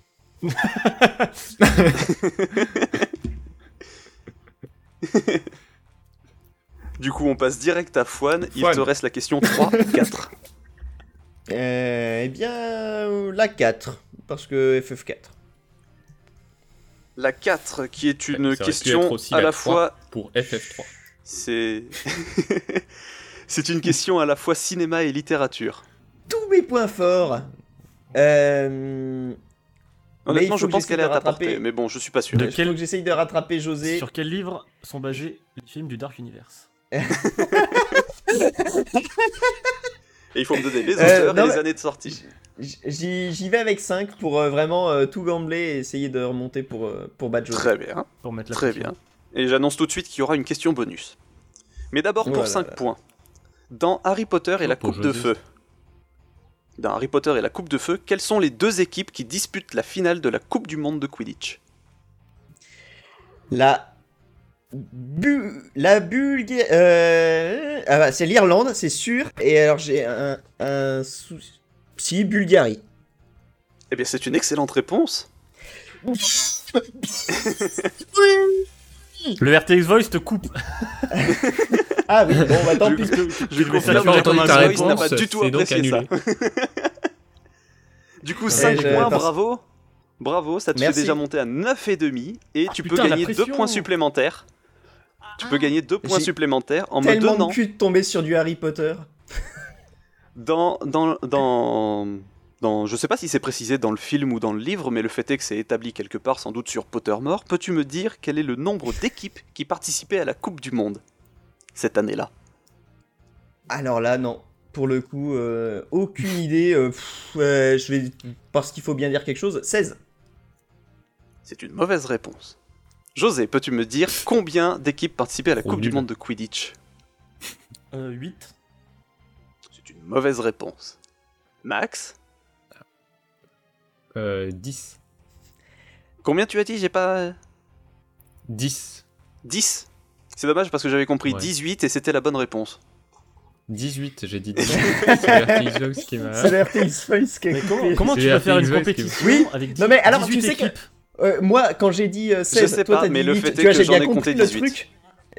J'ai bien compris le truc, tu vois, no- notre, notre réflexion. Et puis après, je me suis dit, ah mais non, mais c'est Harry Potter et le Quidditch, il n'y a aucun sens. Euh, donc, sont c'est forcément. sûrement, Voilà. c'est peut-être un truc impair. Hein. C'est forcément que deux équipes. Les 18 c'est pair, mais c'est juste que t'as. C'est peut-être un Oui, non, système mais où rentre, tu as un il y a neuf championnat équipes. régulier et il faut marquer le plus de points tout au long du championnat et puis à la fin, les deux premiers Non, s'affrontent dans une alors, finale. Et après il y a des je, playoffs. je tiens à euh, signaler, ouais. je pense que c'est probablement pas du tout réfléchi. Voilà. Je pense Euh, aussi. Comme les règles du sport. Voilà, comme les règles du Quidditch. Voilà, J'ai quand je même marqué pas- 5 je- points, je suis tellement heureux. Je vous fais pas l'affront de vous donner les 18 équipes. Notez néanmoins que l'Ouganda participait et que franchement, je m'attendais pas à trouver l'Ouganda dans la Coupe du Monde de Quidditch. Euh, il ne nous reste donc plus qu'une seule Pourquoi question. pas Et pourtant ils étaient dans le jeu sorti en 2004. 3. Sérieux 2003. Non, je sais pas. Non, ils y étaient pas, on est d'accord. J'en sais rien. Il m'a mis un doute. Ils auraient pu. Euh, du coup, bah, José, c'est pour rien, toi la sais que j'ai dernière ja- tu sais question. que j'ai jamais pu y jouer pour, pour l'anecdote. qu'on me l'a offert. Pour... Euh, et il se lançait pas sur mon PC de merde. Ah, c'est triste ça parce qu'il était cool en plus ce jeu. Aller, Bah il avait l'air, ouais. Je l'avais sur Par GameCube. contre, il était Hunter the sympa. Matrix, lui, il tournait. hein. Ah, bizarrement. Bah, il était cool. Euh, du coup, bah, ultime question de ce quiz pour José. C'est une question Ah bah, du coup, je cinéma. choisis la question 3 pour euh, Dragon Quest 3. Ah, merde. C'est un excellent choix. C'est une question cinéma donc. Alors, et Fouane a combien là? 9 points? Il a 9 points et demi. Et moi j'ai Il te faut 3 points pour faire l'égalité parce que tu es à 6 et demi toi. Bah 3 points. Comme ça, il y aura pas de vainqueur et puis tu lui files le quiz. Malin. du coup, pour que 3 je vais points, peux-tu me dire dans John Wick, dans John Wick, comment s'appelle Mhm. le chien de John Wick au tout début de la saga? Euh, Pipoune. je, je vais même t'aider en fait parce que dire le chien c'est faux. Comment s'appelle la chienne de John Wick au tout début du film? Pas, Coup dur. Euh, Mémère Pépette Pépette, il appelle Pépette. C'est ma Dur réponse. pour le joueur c'est- français. C'est dans les scènes coupées. C'est ma réponse. C'est ta réponse, Pépette? C'est la bonne réponse. Ouais. Eh bien, c'est c'est dommage que ça ne soit pas la bonne réponse, parce que j'aurais bien aimé que John Wick ait un chien qui s'appelle Pépette, mais elle s'appelle Daisy. Ce qui Alors, te euh, fait donc... parce que-.